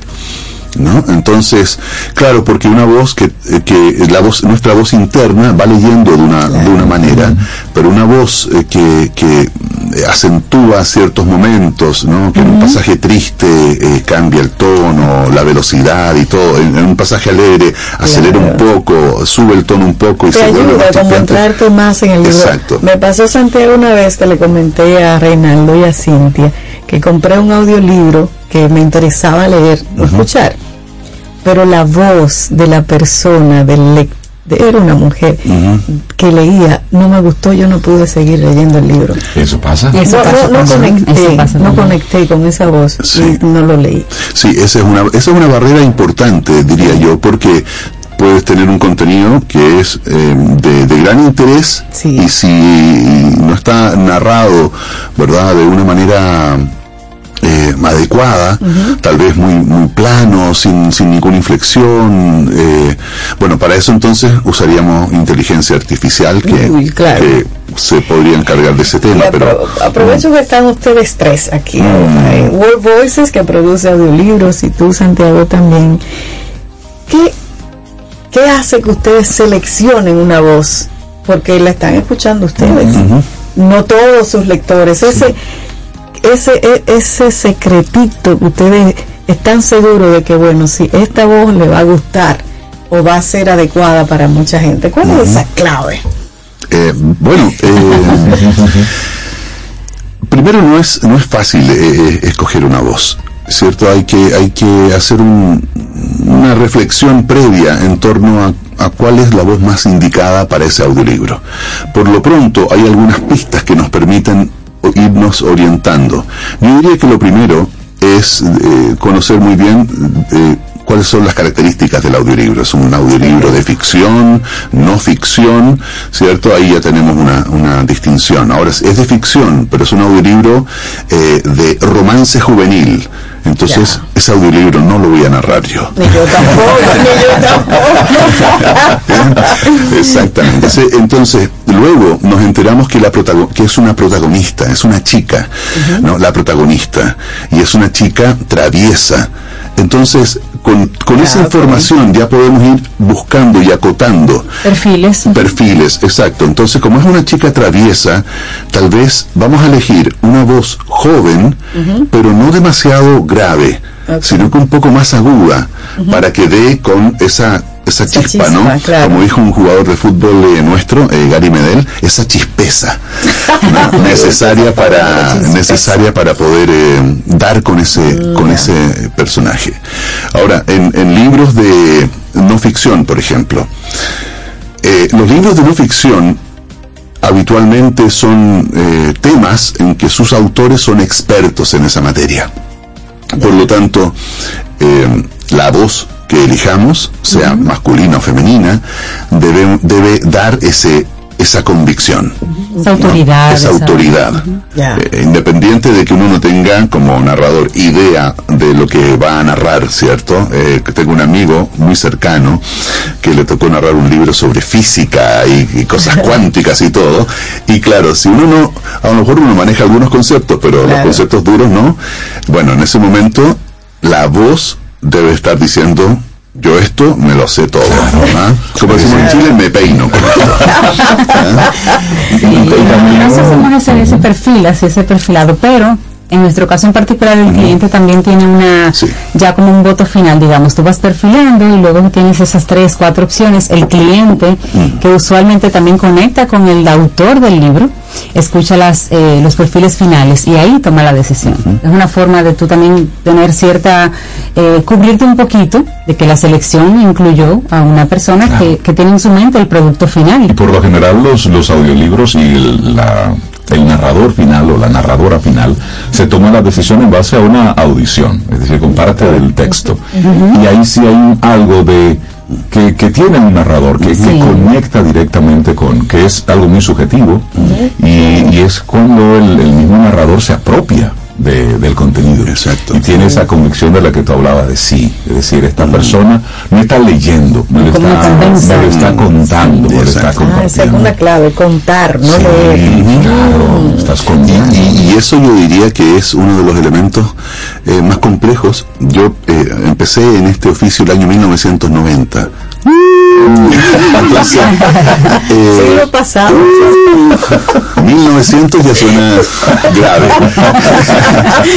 Entonces, empecé, eh, eh, con, todos estos años de trabajar en distintos formatos, eh, en, en doblaje, locución comercial, locución corporativa, maestro de ceremonias, etcétera, etcétera, cuando me enfrenté al audiolibro dije, uff, esto es Pan comido. pan comido, esto es. ¿no? Y cuando grabé eh, mis primeros acercamientos al audiolibro, eh, me di cuenta que era, uff, algo totalmente dice- diferente, ¿ah? como dicen en, en Estados Unidos, another beast. Entonces, Sí. claro, encontrarse con, con algo que requiere de otras habilidades que, mm, que no es- que no necesariamente se desarrollan en esos otros formatos. Por ejemplo, miren la concentración. Sí. Sí. ¿cierto? Concentración, estar ahí. Luego, ese estar ahí, estar en el presente. Ah, Como uno puede estar leyendo un audiolibro, leyendo un libro, ¿cierto? En voz alta y todo, y empezar a divagar. Claro. Sí, sí. Claro, Sí, sí, la sí, Abre la puerta cuando salí de puerta, aquí, sí, y la Y estás moviendo la boca y estás estás leyendo. ¿no? Pero se nota. Sí. Claro, mueves la boca, sale un sonido y tú estás, estás con tu mente uh, Haciendo la lista de supermercados. Para, para, para, para. para. Justo, ahí hay que, hay que parar. Porque además se nota que, que porque la, la- la lectura se vuelve Vaga. mecánica, Claro, vaga. claro. Eh, y eso es muy, es muy interesante. Bueno, lo, lo otro también, eh, junto con la concentración, eh, yo diría que es encontrar el, el, el tono adecuado, no el tono de vocal, digamos, en el sentido del sonido como agudo, grave, sino que el tono del libro, como De cercanía. de cercanía, eso, qué características tiene, etcétera. Entonces, eh, y después, toda esa formación que uno ha tenido durante tanto tiempo a veces juega en contra, porque la, eh, estamos tan, eh, podríamos decir, con la voz tan educada que perdemos naturalidad. Sí. ¿no? Y el audiolibro requiere de esa naturalidad, es decir, requiere de naturalidad junto con una voz educada que logre eh, dar con, con todas las, las características. Y que un nivel de lectura altísimo. Me gustaría volver atrás, eh, Santiago, cuando hablabas de, de la importancia de, de escuchar un libro. Y nos gustaría que precisamente le hablemos un poco a los padres que, que en este momento están llevando a los chicos a la, a la escuela, ya lo, ya lo por la hora ya lo habrán dejado. Pero hablarles de la importancia de leerles a los niños, de cómo eso tiene un impacto emocional en los niños. Hablemos precisamente sobre, sobre, a partir de esos estudios que se han estado haciendo, cómo se va creando ese, ese juego mental, precisamente para motivar a que los padres dediquen tiempo de calidad y de intimidad en esa noche, en ese momentito con los chicos. es eh, esencial, diríamos, en la, en la, se establece un vínculo entre, entre esos, eh, los papás o mamás, ¿cierto?, con, su, con sus hijos. Y es un vínculo eh, eh, muy, muy fuerte que, que eh, aparece en esa, en esa relación, en ese momento, porque es un momento, como decías tú, eh, Rey, de, in- de gran intimidad. Eh, y, y por lo tanto, eh, eh, permite que ese, ese vínculo se, se fortalezca. Luego, eh, el leerle a los niños eh, permite que, que se em- empiecen a tener o tengan esa capacidad de, de desarrollar su imaginación, ¿no? de creatividad. De creatividad.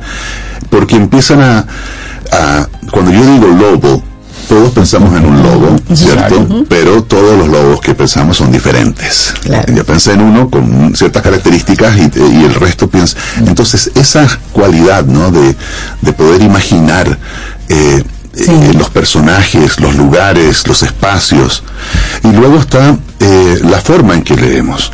Eh, yo recuerdo eh, mi hija Matilde cuando era pequeña, ella eh, notaba cuando yo estaba pensando en cualquier cosa y estaba leyendo mecánicos y me decía papá, papá", porque se notaba que claro yo estaba leyendo y y lo otro eh, que también es muy es muy lindo los niños eh, van eh, aprendiendo sobre en esos con esos contenidos van aprendiendo sobre las relaciones humanas las relaciones con el espacio con la naturaleza con entonces es una instancia también de aprendizaje. Cuando nuevamente Matilde yo le cambiaba la caperucita roja. Entonces decía había una vez una caperucita verde roja Ay, perdón, perdón, le decía roja. Y le cambiaba todo el cuento y lo pasábamos muy, muy bien.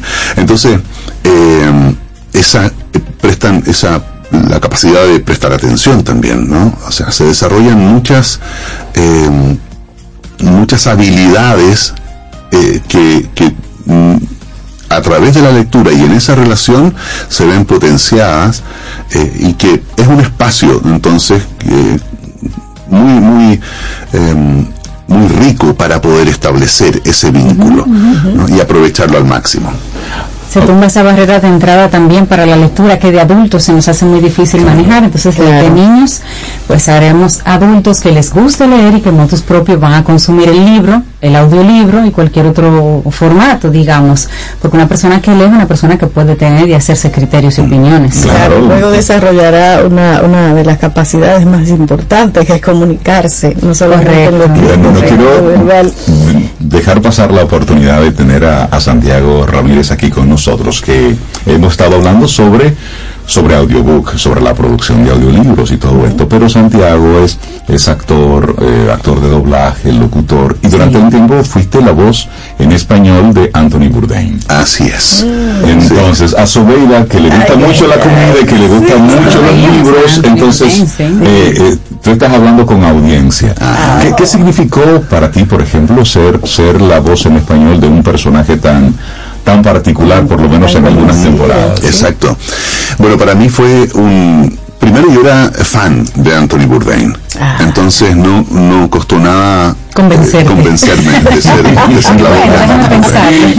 Fue como inmediato. Igual me hice de rogar un poco, pero Parte de la estrategia, parte ¿no? de la estrategia, del proceso de negociación y todo eso. ¿no? Eh, pero no, fue, fue realmente, lo pasé muy bien, muy bien cada uno de los capítulos, porque realmente eh, tenía una, una cualidad ese programa y, y- y- Anthony Bourdain, digamos, como, como host, ¿cierto?, de ese espacio, que es que te invitaba a viajar a otros lugares. saboreaba Sí, todo. porque saboreaba todo. Y no solo la comida, sino que también los espacios, los lugares. Te lograba describir si hacía calor, si hacía frío. eh, y de una manera también eh, muy, muy particular, eh, sarcástica, ¿cierto? Eh, Con un humor muy filu- eh, filoso, ¿cierto? Entonces, eh, era muy, muy entretenido, lo pasé muy bien. Y luego también fue un desafío tratar de darle el carácter al personaje, ¿no? Eh, Lograr dar con esa, desde el punto de vista vocal, interpretativo, lo- lograr dar con ese sarcasmo, con esa cosa como... Con la personalidad Claro, ¿verdad? sí. Exacto. Entonces, qué sé yo, decir, "Mm, esto está delicioso. En vez de, "Mm, esto está delicioso. ¿no? Entonces, "Mm, esto está delicioso, como si Era está rico, pero, pero ahí. Exacto. Y otras veces cuando cuando algo le gustaba y decía, oh my God, this is amazing, I love it. Y también, no sé si recuerdan que tenía una forma de narrar, él que decía, So when I went to the house, I sang a song, and then I saw the tower, and the people there, Y tú tenía esa tienes que hacer entonces en en español. Entonces fui a la casa y les dije que sí, que tenía muchas cosas que hacer, y to- tratar de lograr ese, ese, podríamos decir, esa melodía Claro, que tenía, claro. ¿no? Sin exagerarla ni imitarlo, pero que, que se, que se notara para, para que, que los lectores sintiéramos que era Anthony Exacto, Bourdain en exacto, español. sí. ¿Sabe que tengo para comentarios aquí de Camino al Sol Oyentes? Dice José Mercedes. Me gustó mucho el audiolibro de Obama con su propia voz. Al escucharlo me lo imaginaba como si lo estuviera viendo. Me parece que la conexión se da cuando la narración activa muestra imaginación y vamos creando nuestra propia película. Lo que hablábamos ahorita y bueno, hablamos de, de, de Obama, tú decías que a veces cuando formalmente uno tiene como una estructura de locución, de todo, pudiera perderse un poco la espontaneidad. Sin embargo, Viola Davis, Viola Davis y su libro es una actriz súper formada, pero en su libro tú te entras con ella como en ese Y tú lloras con ella. lloras con Sí, ella, o sea. Sí. ¿Cuál es el, el nivel como de actuación que debe uno poseer para narrar un buen audiolibro?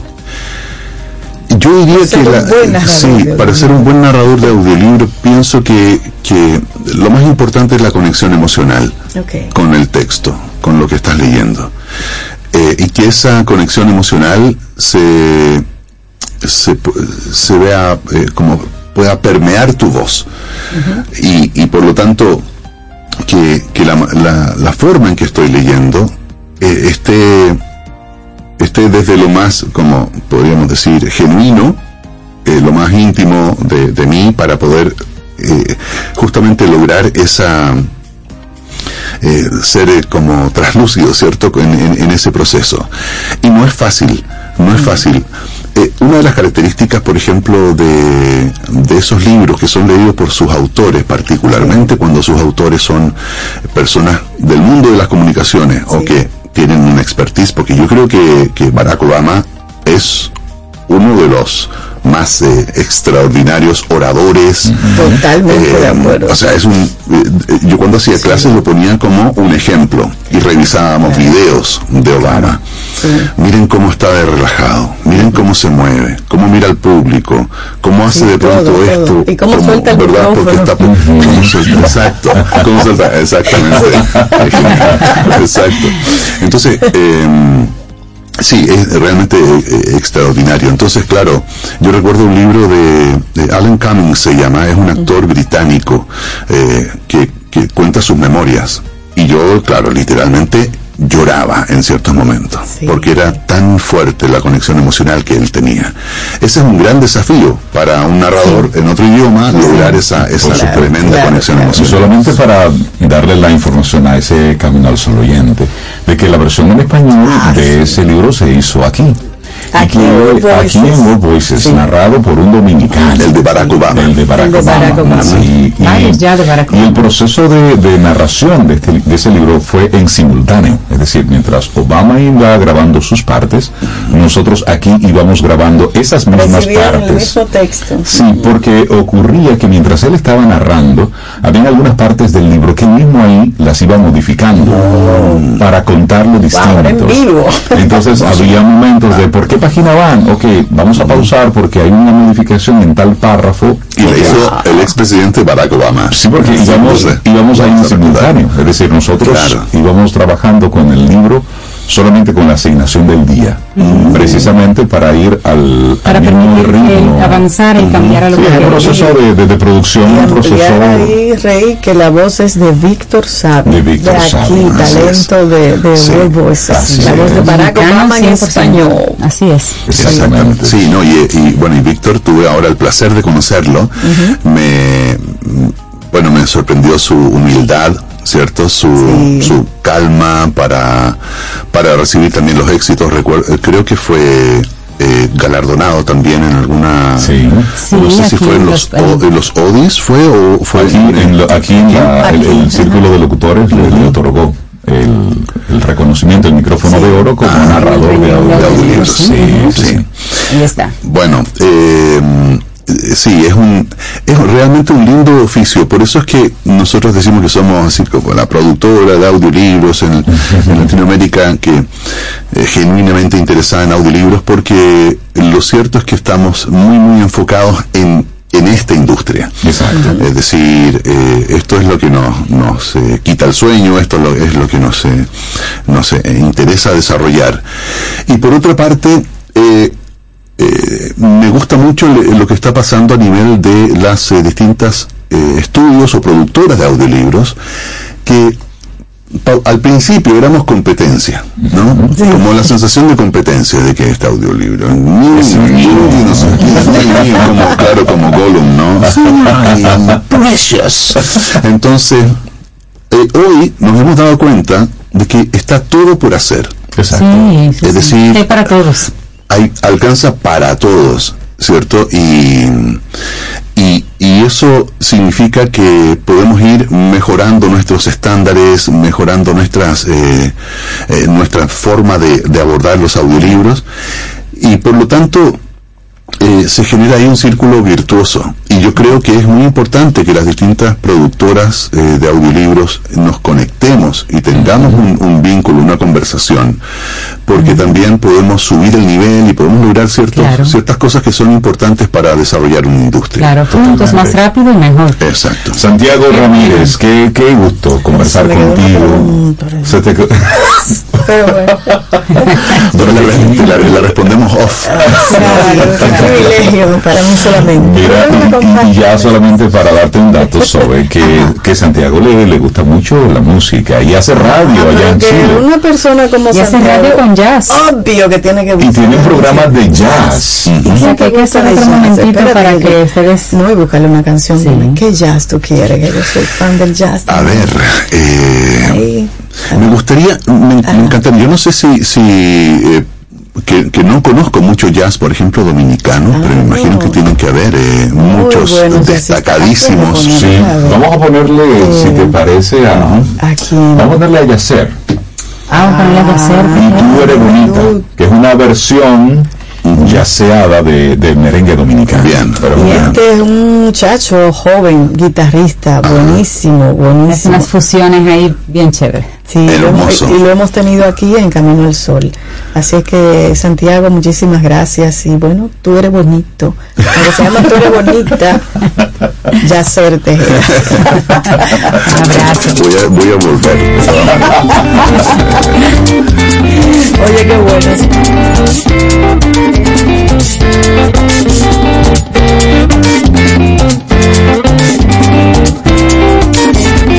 Ay, bonita bonita eres, ay, hombre, qué linda eres. La sonrisa tuya en la madrugada, cuando tú me miras al despertar, con esos ojitos que son de miel, con esa carita de yo no sé. Eres mi pasión, eres mi querer. Eres mi canción, eres florecer. Ay, tú eres todo que imaginé. Ay, tú eres todo, eres mi bien.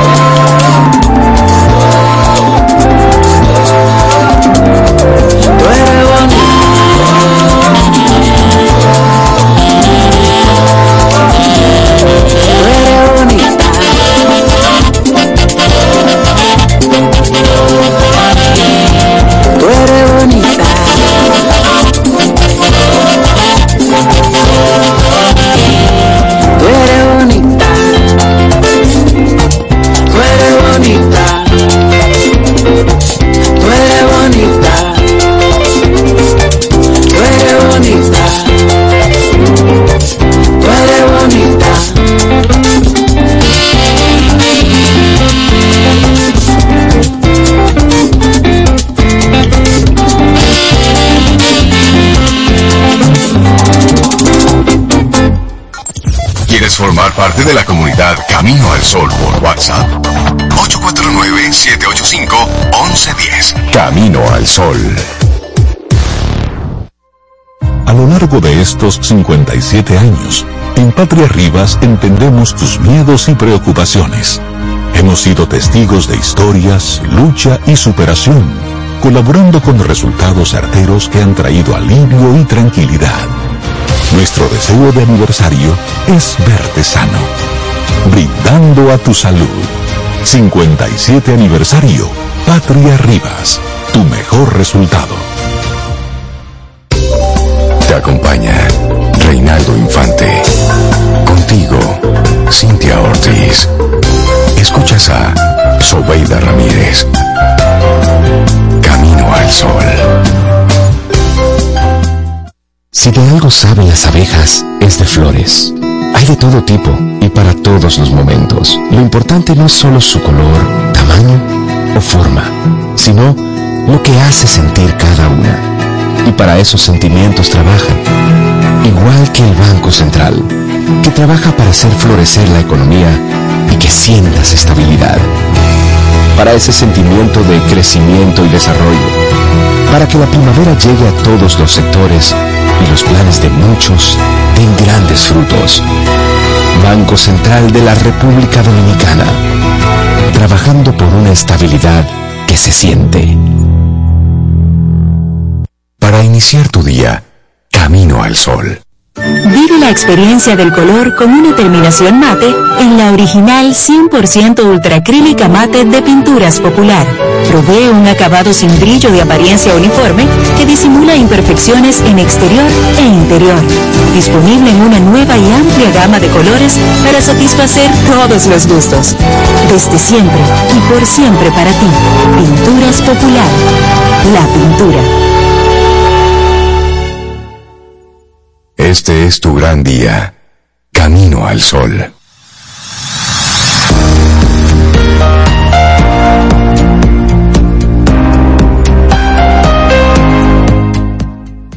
Mantén tu rostro siempre hacia el sol y las sombras caerán detrás de ti. Es nuestra intención del día, pero también es una frase de Walt Whitman. Continuamos en este Camino al Sol. 8.39 minutos. Es martes, estamos a 5 de diciembre. Y es un buen momento para nosotros hacer un ejercicio de, de retrospección, mirar un poquitito hacia atrás y recordar los distintos aprendizajes que hemos tenido este año con nuestros amigos de Seguros Sura República Dominicana en el segmento Quien pregunta aprende con Escuela Sura. Tenemos varios años recibiendo a distintos profesores que reciben todas las preguntas que les hacemos en cada segmento. Pero hoy, para darnos como el resumen del año, tenemos a una profesora nueva, Cintia. Sí, sí, sí, con mucho cariño vamos a darle la bienvenida. María Fernanda Pimentel, ella es coordinadora de comunicación y publicidad de Seguros Sura República Dominicana. Es la primera vez que nos visita en cabina y espero que la primera de muchas. María Fernanda, bienvenida. Gracias, buenos días. Yo súper feliz de estar aquí, compartir con ustedes todos los aprendizajes que hemos tenido este año en el Club Sura. Como mencionaba Reinaldo, ha sido un año, muchas preguntas, mucho conocimiento. Quien pregunta aprende. Quien pregunta aprende con la Escuela Sura. Entonces, muchísimo conocimiento nos hemos llevado y yo súper agradecida de estar aquí para compartir con ustedes cuáles son esos 10 principales aprendizajes que nos llevamos este año. ¿Qué aprendimos? Bueno. y quiero iniciar Quiero iniciar con uno de mis programas favoritos. Wendy Jiménez, nuestra gerente de logística, nos visitó en aquel momento, no sé si lo recuerdan, para hablar de gestión ambiental. Entonces quisiera iniciar con ese, uno de, mis, de los aprendizajes que más me llevé de todos los programas, es la gestión ambiental. A veces como empresas pensamos que va simplemente a prácticas ecológicas, al reciclaje o a comprar un papel reciclado eh, o distintos elementos, pero la gestión ambiental va más allá.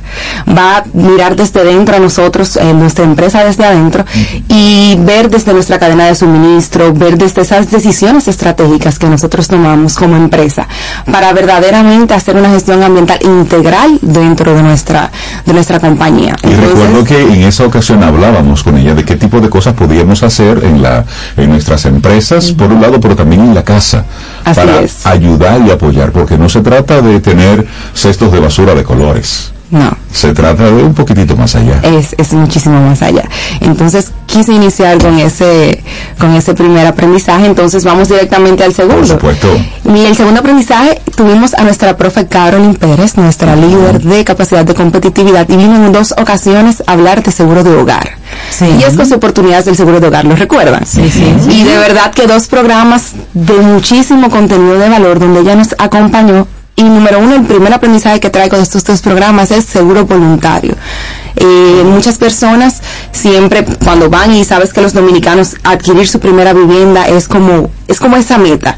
Quiero adquirir mi primera vivienda y ya cuando lo tengo a veces nos olvidamos de asegurarla, de darle esa importancia.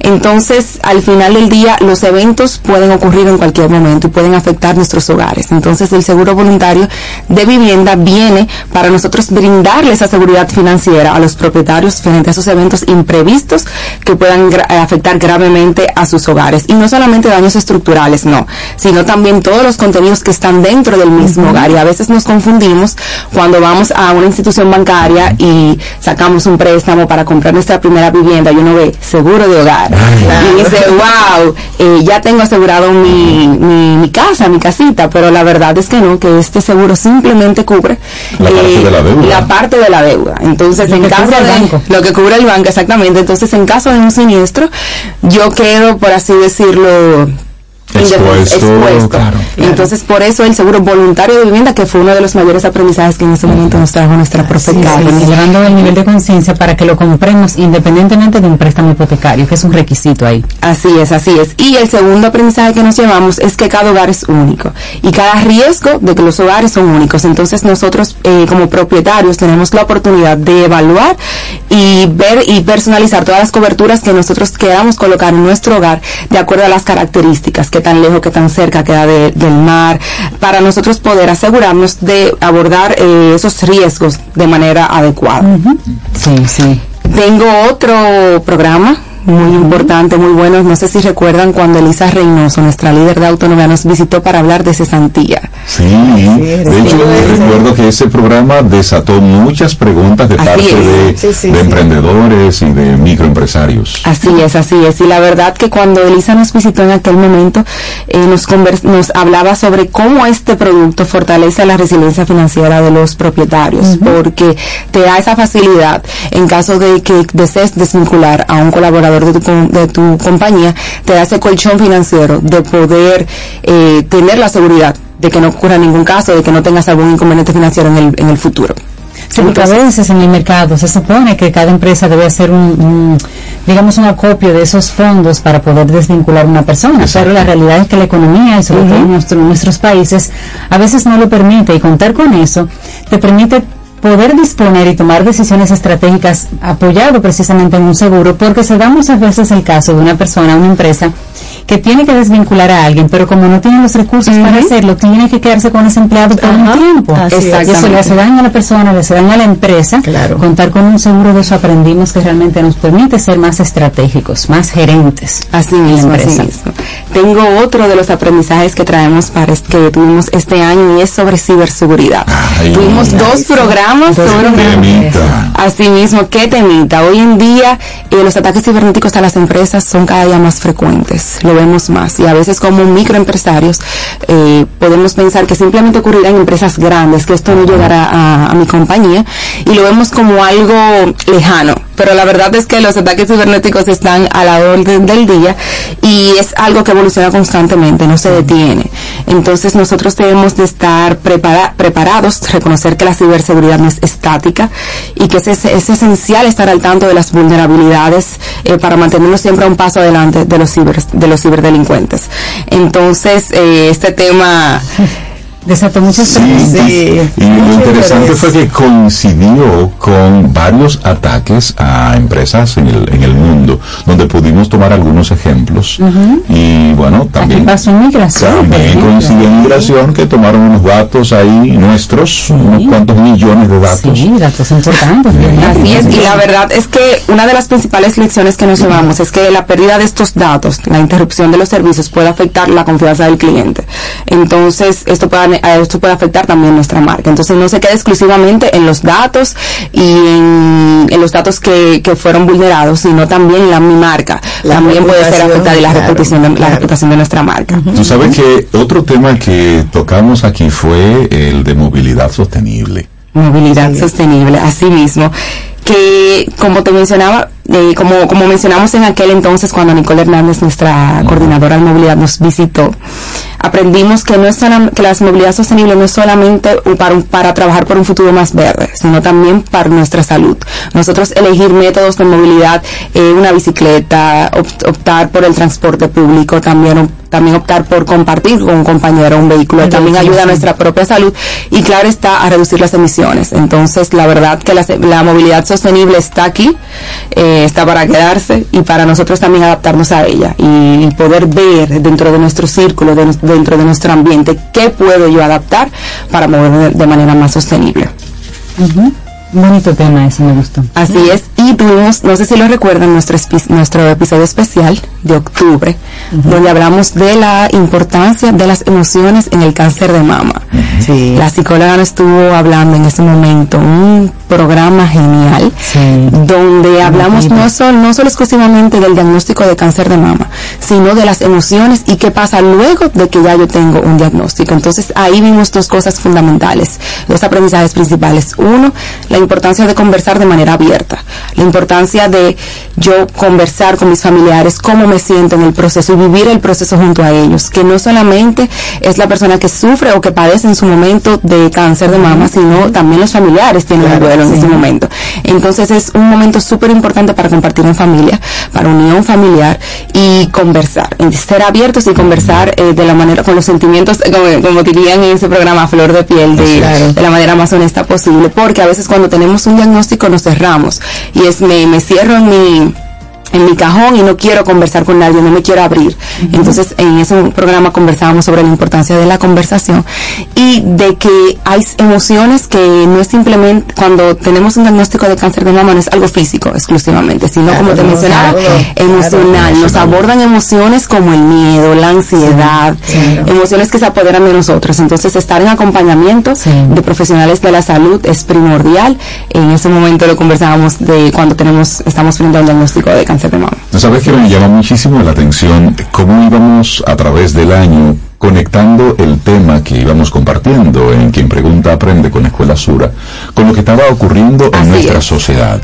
Y uno de los temas ya de los más recientes, eh, el que estaba vinculado con, con la con la, con la comunicación, con la emocionalidad, a propósito de la pandemia después de la pandemia, que son las grandes condiciones mentales que, que han estado ocurriendo, cuando se estaba hablando precisamente sobre esa importancia de tener una conversación abierta, acercarte al otro, preguntarle qué te pasa, dirá, pero ¿qué hace una compañía de seguros? Cuando lo que tiene que estar es asegurando casa, carro, contra incendio y todo eso, hablando precisamente sobre la salud mental.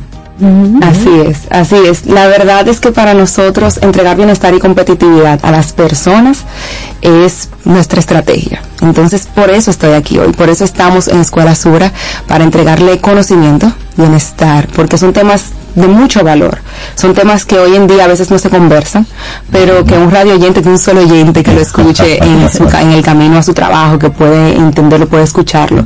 De verdad que esa es parte de nuestra estrategia y por eso estamos aquí, por eso estoy aquí también. Y es que darle cabida a lo emocional, participación a lo emocional, eh, visibilizar la salud mental y buscar ayuda te va a permitir buscar buenas decisiones, tomar buenas decisiones como la de adquirir un seguro, o sea, porque es que eso eso eleva tu estado mental a tu tranquilidad. a otro a otro nivel de, de decisiones, digamos, y ahí entra, por ejemplo, un seguro. Cuando tú estás en el meollo del asunto, tú estás resolviendo, tú no estás pensando a futuro.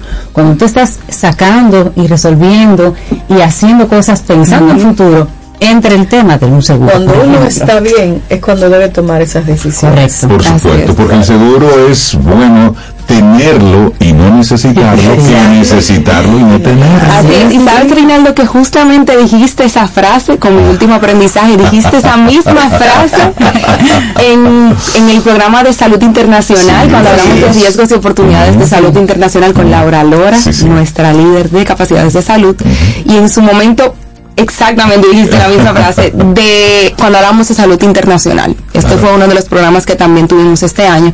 ¿De qué es? ¿Con qué se come eso? ¿Qué es un seguro de salud internacional? Y la verdad que en su momento eh, hablábamos de que te brindes atención médica eh, alrededor con las mejores clínicas del mundo. Entonces te brindes atención médica cuando tú quieres una segunda opinión, cuando tú Ujú. tienes ya enfermedades preexistentes eh, que ameritan una inversión, una, un una- un pago financiero bastante alto, sí. entonces viene a respaldarte, viene a darte ese colchón, ese, ah, ese acompañamiento en todo tu proceso eh, de enfermedad y también está ahí como decía Reinaldo, en caso de que lo necesites. Entonces, en su momento hablábamos con Laura Lora de, de salud internacional y la importancia que tiene para las familias en caso de que quieran planificarte, planificarse, así mismo como mencionabas. Fueron temas muy, muy buenos, la verdad. Gracias por hacernos ese resumen, María Fe- Uno no sabe todo lo que uno conoce y aprende hasta que Sí, vuelve a lo hacer ve ese, ese checklist de fin de año. Y ella lo trajo así como todo bien bien apuntadito para poder realmente recordar contigo todo ese aprendizaje de ese maravilloso segmento que tenemos ya varios años. Sí. En quien pregunta aprende con Escuela Sura. Ese fue el aprendizaje del 2023, los temas 2023. Temas 2023, pero no termina aquí. No termina aquí. Porque estamos hoy hablando, yo súper agradecido y feliz de hablar con ustedes de todo lo que aprendimos este año. Muchos temas, muchos profes, muchos conocimientos y aprendizajes. De verdad que este 2023 para nosotros en este segmento, quien pregunta aprende con Escuela Sura, ha sido de agregar mucho valor.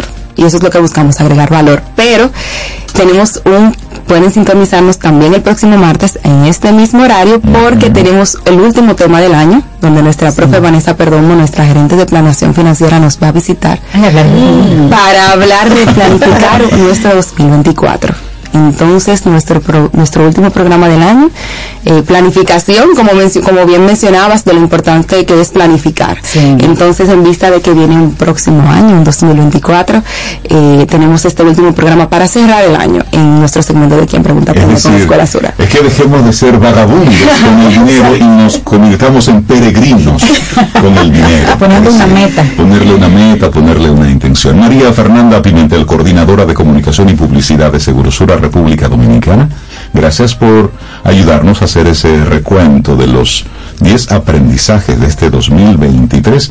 Gracias a quien pregunta, aprende con Escuela Sura. Muchísimas gracias. Bueno, igual, gracias. Gracias. Y siempre, siempre bienvenida por aquí, profe. Usted explica muy bien. Sí, Sí, muy, nos, muy bien. nos gustó tu participación. Gracias. Que tengas un excelente día. Igualmente, gracias. ¿Quieres ser parte de la comunidad Camino al Sol por WhatsApp? 849-785-1110. Camino al Sol. Infórmate antes de invertir. Investiga el potencial de ganancias y las posibilidades de pérdidas de cualquier producto de inversión. Ejerce tus finanzas con propósito. Es un consejo de Banco Popular. A tu lado siempre. Tienda es sinónimo de Ten un buen día, un buen despertar. Hola. Esto es Camino al Sol. Camino al Sol. Bailar con Sánchez presenta un concierto sin precedentes. Monsieur Periné Sinfónico. Sus mejores canciones en una noche para la historia. Única función, 19 de diciembre a las 8.30 de la noche en la sala Carlos Piantini del Teatro Nacional. Acompañados de la Orquesta Filarmónica de Santo Domingo bajo la dirección musical de Amaury Sánchez. Boletas a la venta en Huepa Tickets, CCN Servicios de Supermercados Nacional y Jumbo, Club de Lectores del Listín Diario y Boletería del Teatro Nacional. Messier Periné Sinfónico. El concierto. Invita Camino al Sol. Este es tu gran día. Camino al Sol.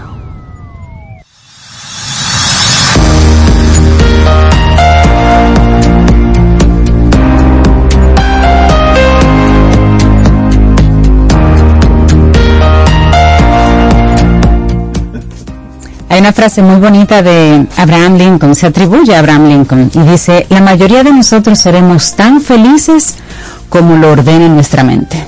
Ay, así Si es. usted se pone en eso, es feliz. Bueno, ¿a quién estás Sea alimentando? peregrino. ¿A quién estás alimentando? Y esa es la realidad. Entonces nosotros vamos llegando a la parte final de nuestro Ay, programa Camino al Sol. aquí. Yo no me quedo con nada. Ok, No, no, no. vamos a ver. A ver, Hay una pregunta para Santiago, que todavía está aquí con nosotros. Santiago, te preguntan que si tú eres la voz de uno de los pingüinos de Madagascar. Pues lamentablemente no. Pero me habría encantado. ya tú sabes de quién estás hablando. No, y, y hay otra que me encanta, Santiago, que hasta me dijeron qué canción ponerte, o por lo menos qué agrupación ponerte. Entonces dice, no voy a decir, o bueno, si es Angie, porque ella dijo es Angie, dice, yo vengo el camino completo del trabajo, así como relax, con la voz de Santiago. Ay, Sobreponle lo que pida a Santiago, esa voz así, sexy. Ay, yo lo digo Tenemos que esperar hasta las 22 horas. Qué agradable persona. Ay, tú eres lo que come con en la mañana, nada más. ¿Cómo? Ah, muy bien, ahora entendí. Ahora entendí. Bien, bien, bien, bien. Bueno, ¿qué te digo? ¿Qué te digo? Entonces, ya así como que en el cierre, sobre tenemos una canción para despedir al el programa y a Santiago, pero sería bueno que Santiago lo despidiera el programa como él lo hace en su programa de radio. Ay, sí.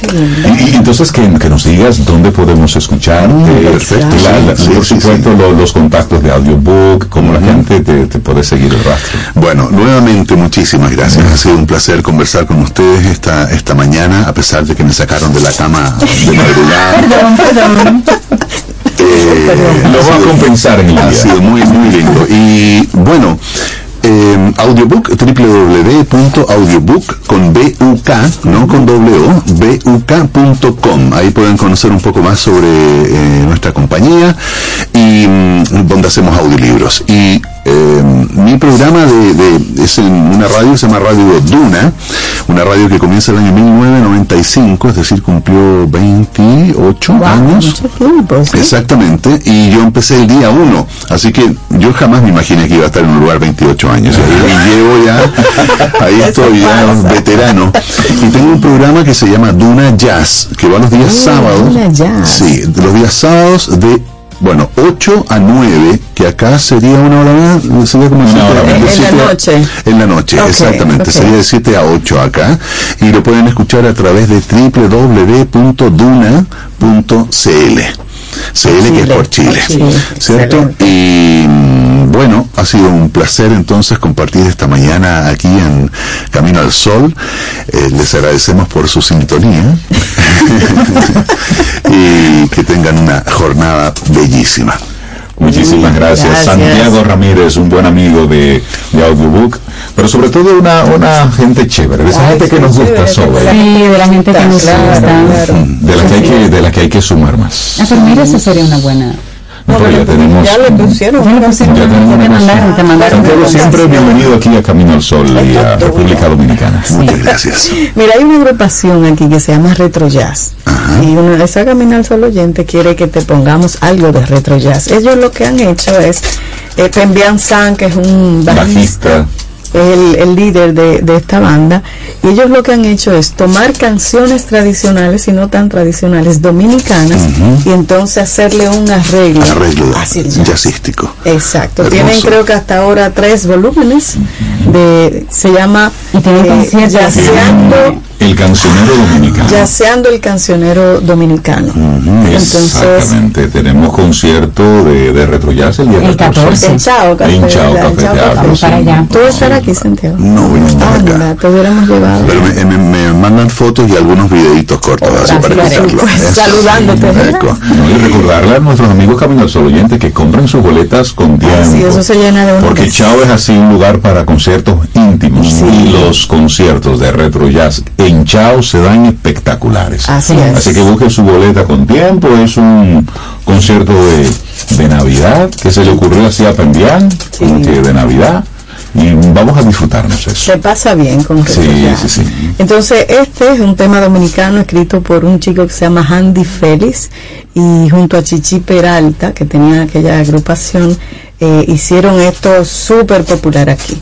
Entonces, Retro Jazz le puso su toque, jazzeando Toque esta jazz. canción. Así es que nos vamos con Amor Narcótico de Retro Jazz para Santiago Ramírez. Muchas gracias. Mucho cariño.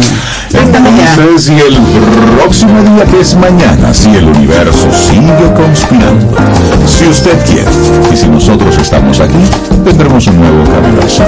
Lindo día. Tu amor es algo tímido, reñido es algo típico, nada especial. Eso dirían los demás. Tu amor es una trampa, es una lanza que traspasa la tranquilidad. Es algo loco nada más. Eres tan impredecible, tan sensible, que se irrita cuando gritas, cuando quieres respirar.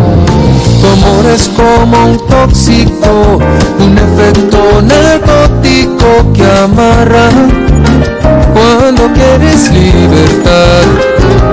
Y te quiero así, tan satírica y fanática, te quiero así cuando vives, cuando matas con o sin razón, cuando hablas, cuando callas, cuando amas. Y te quiero así, cuando logras en el acto toda mi pasión, cuando logras estrujarme con fascinación pretendo alejarme, no quiero, yo no puedo. Porque te quiero así, así, así.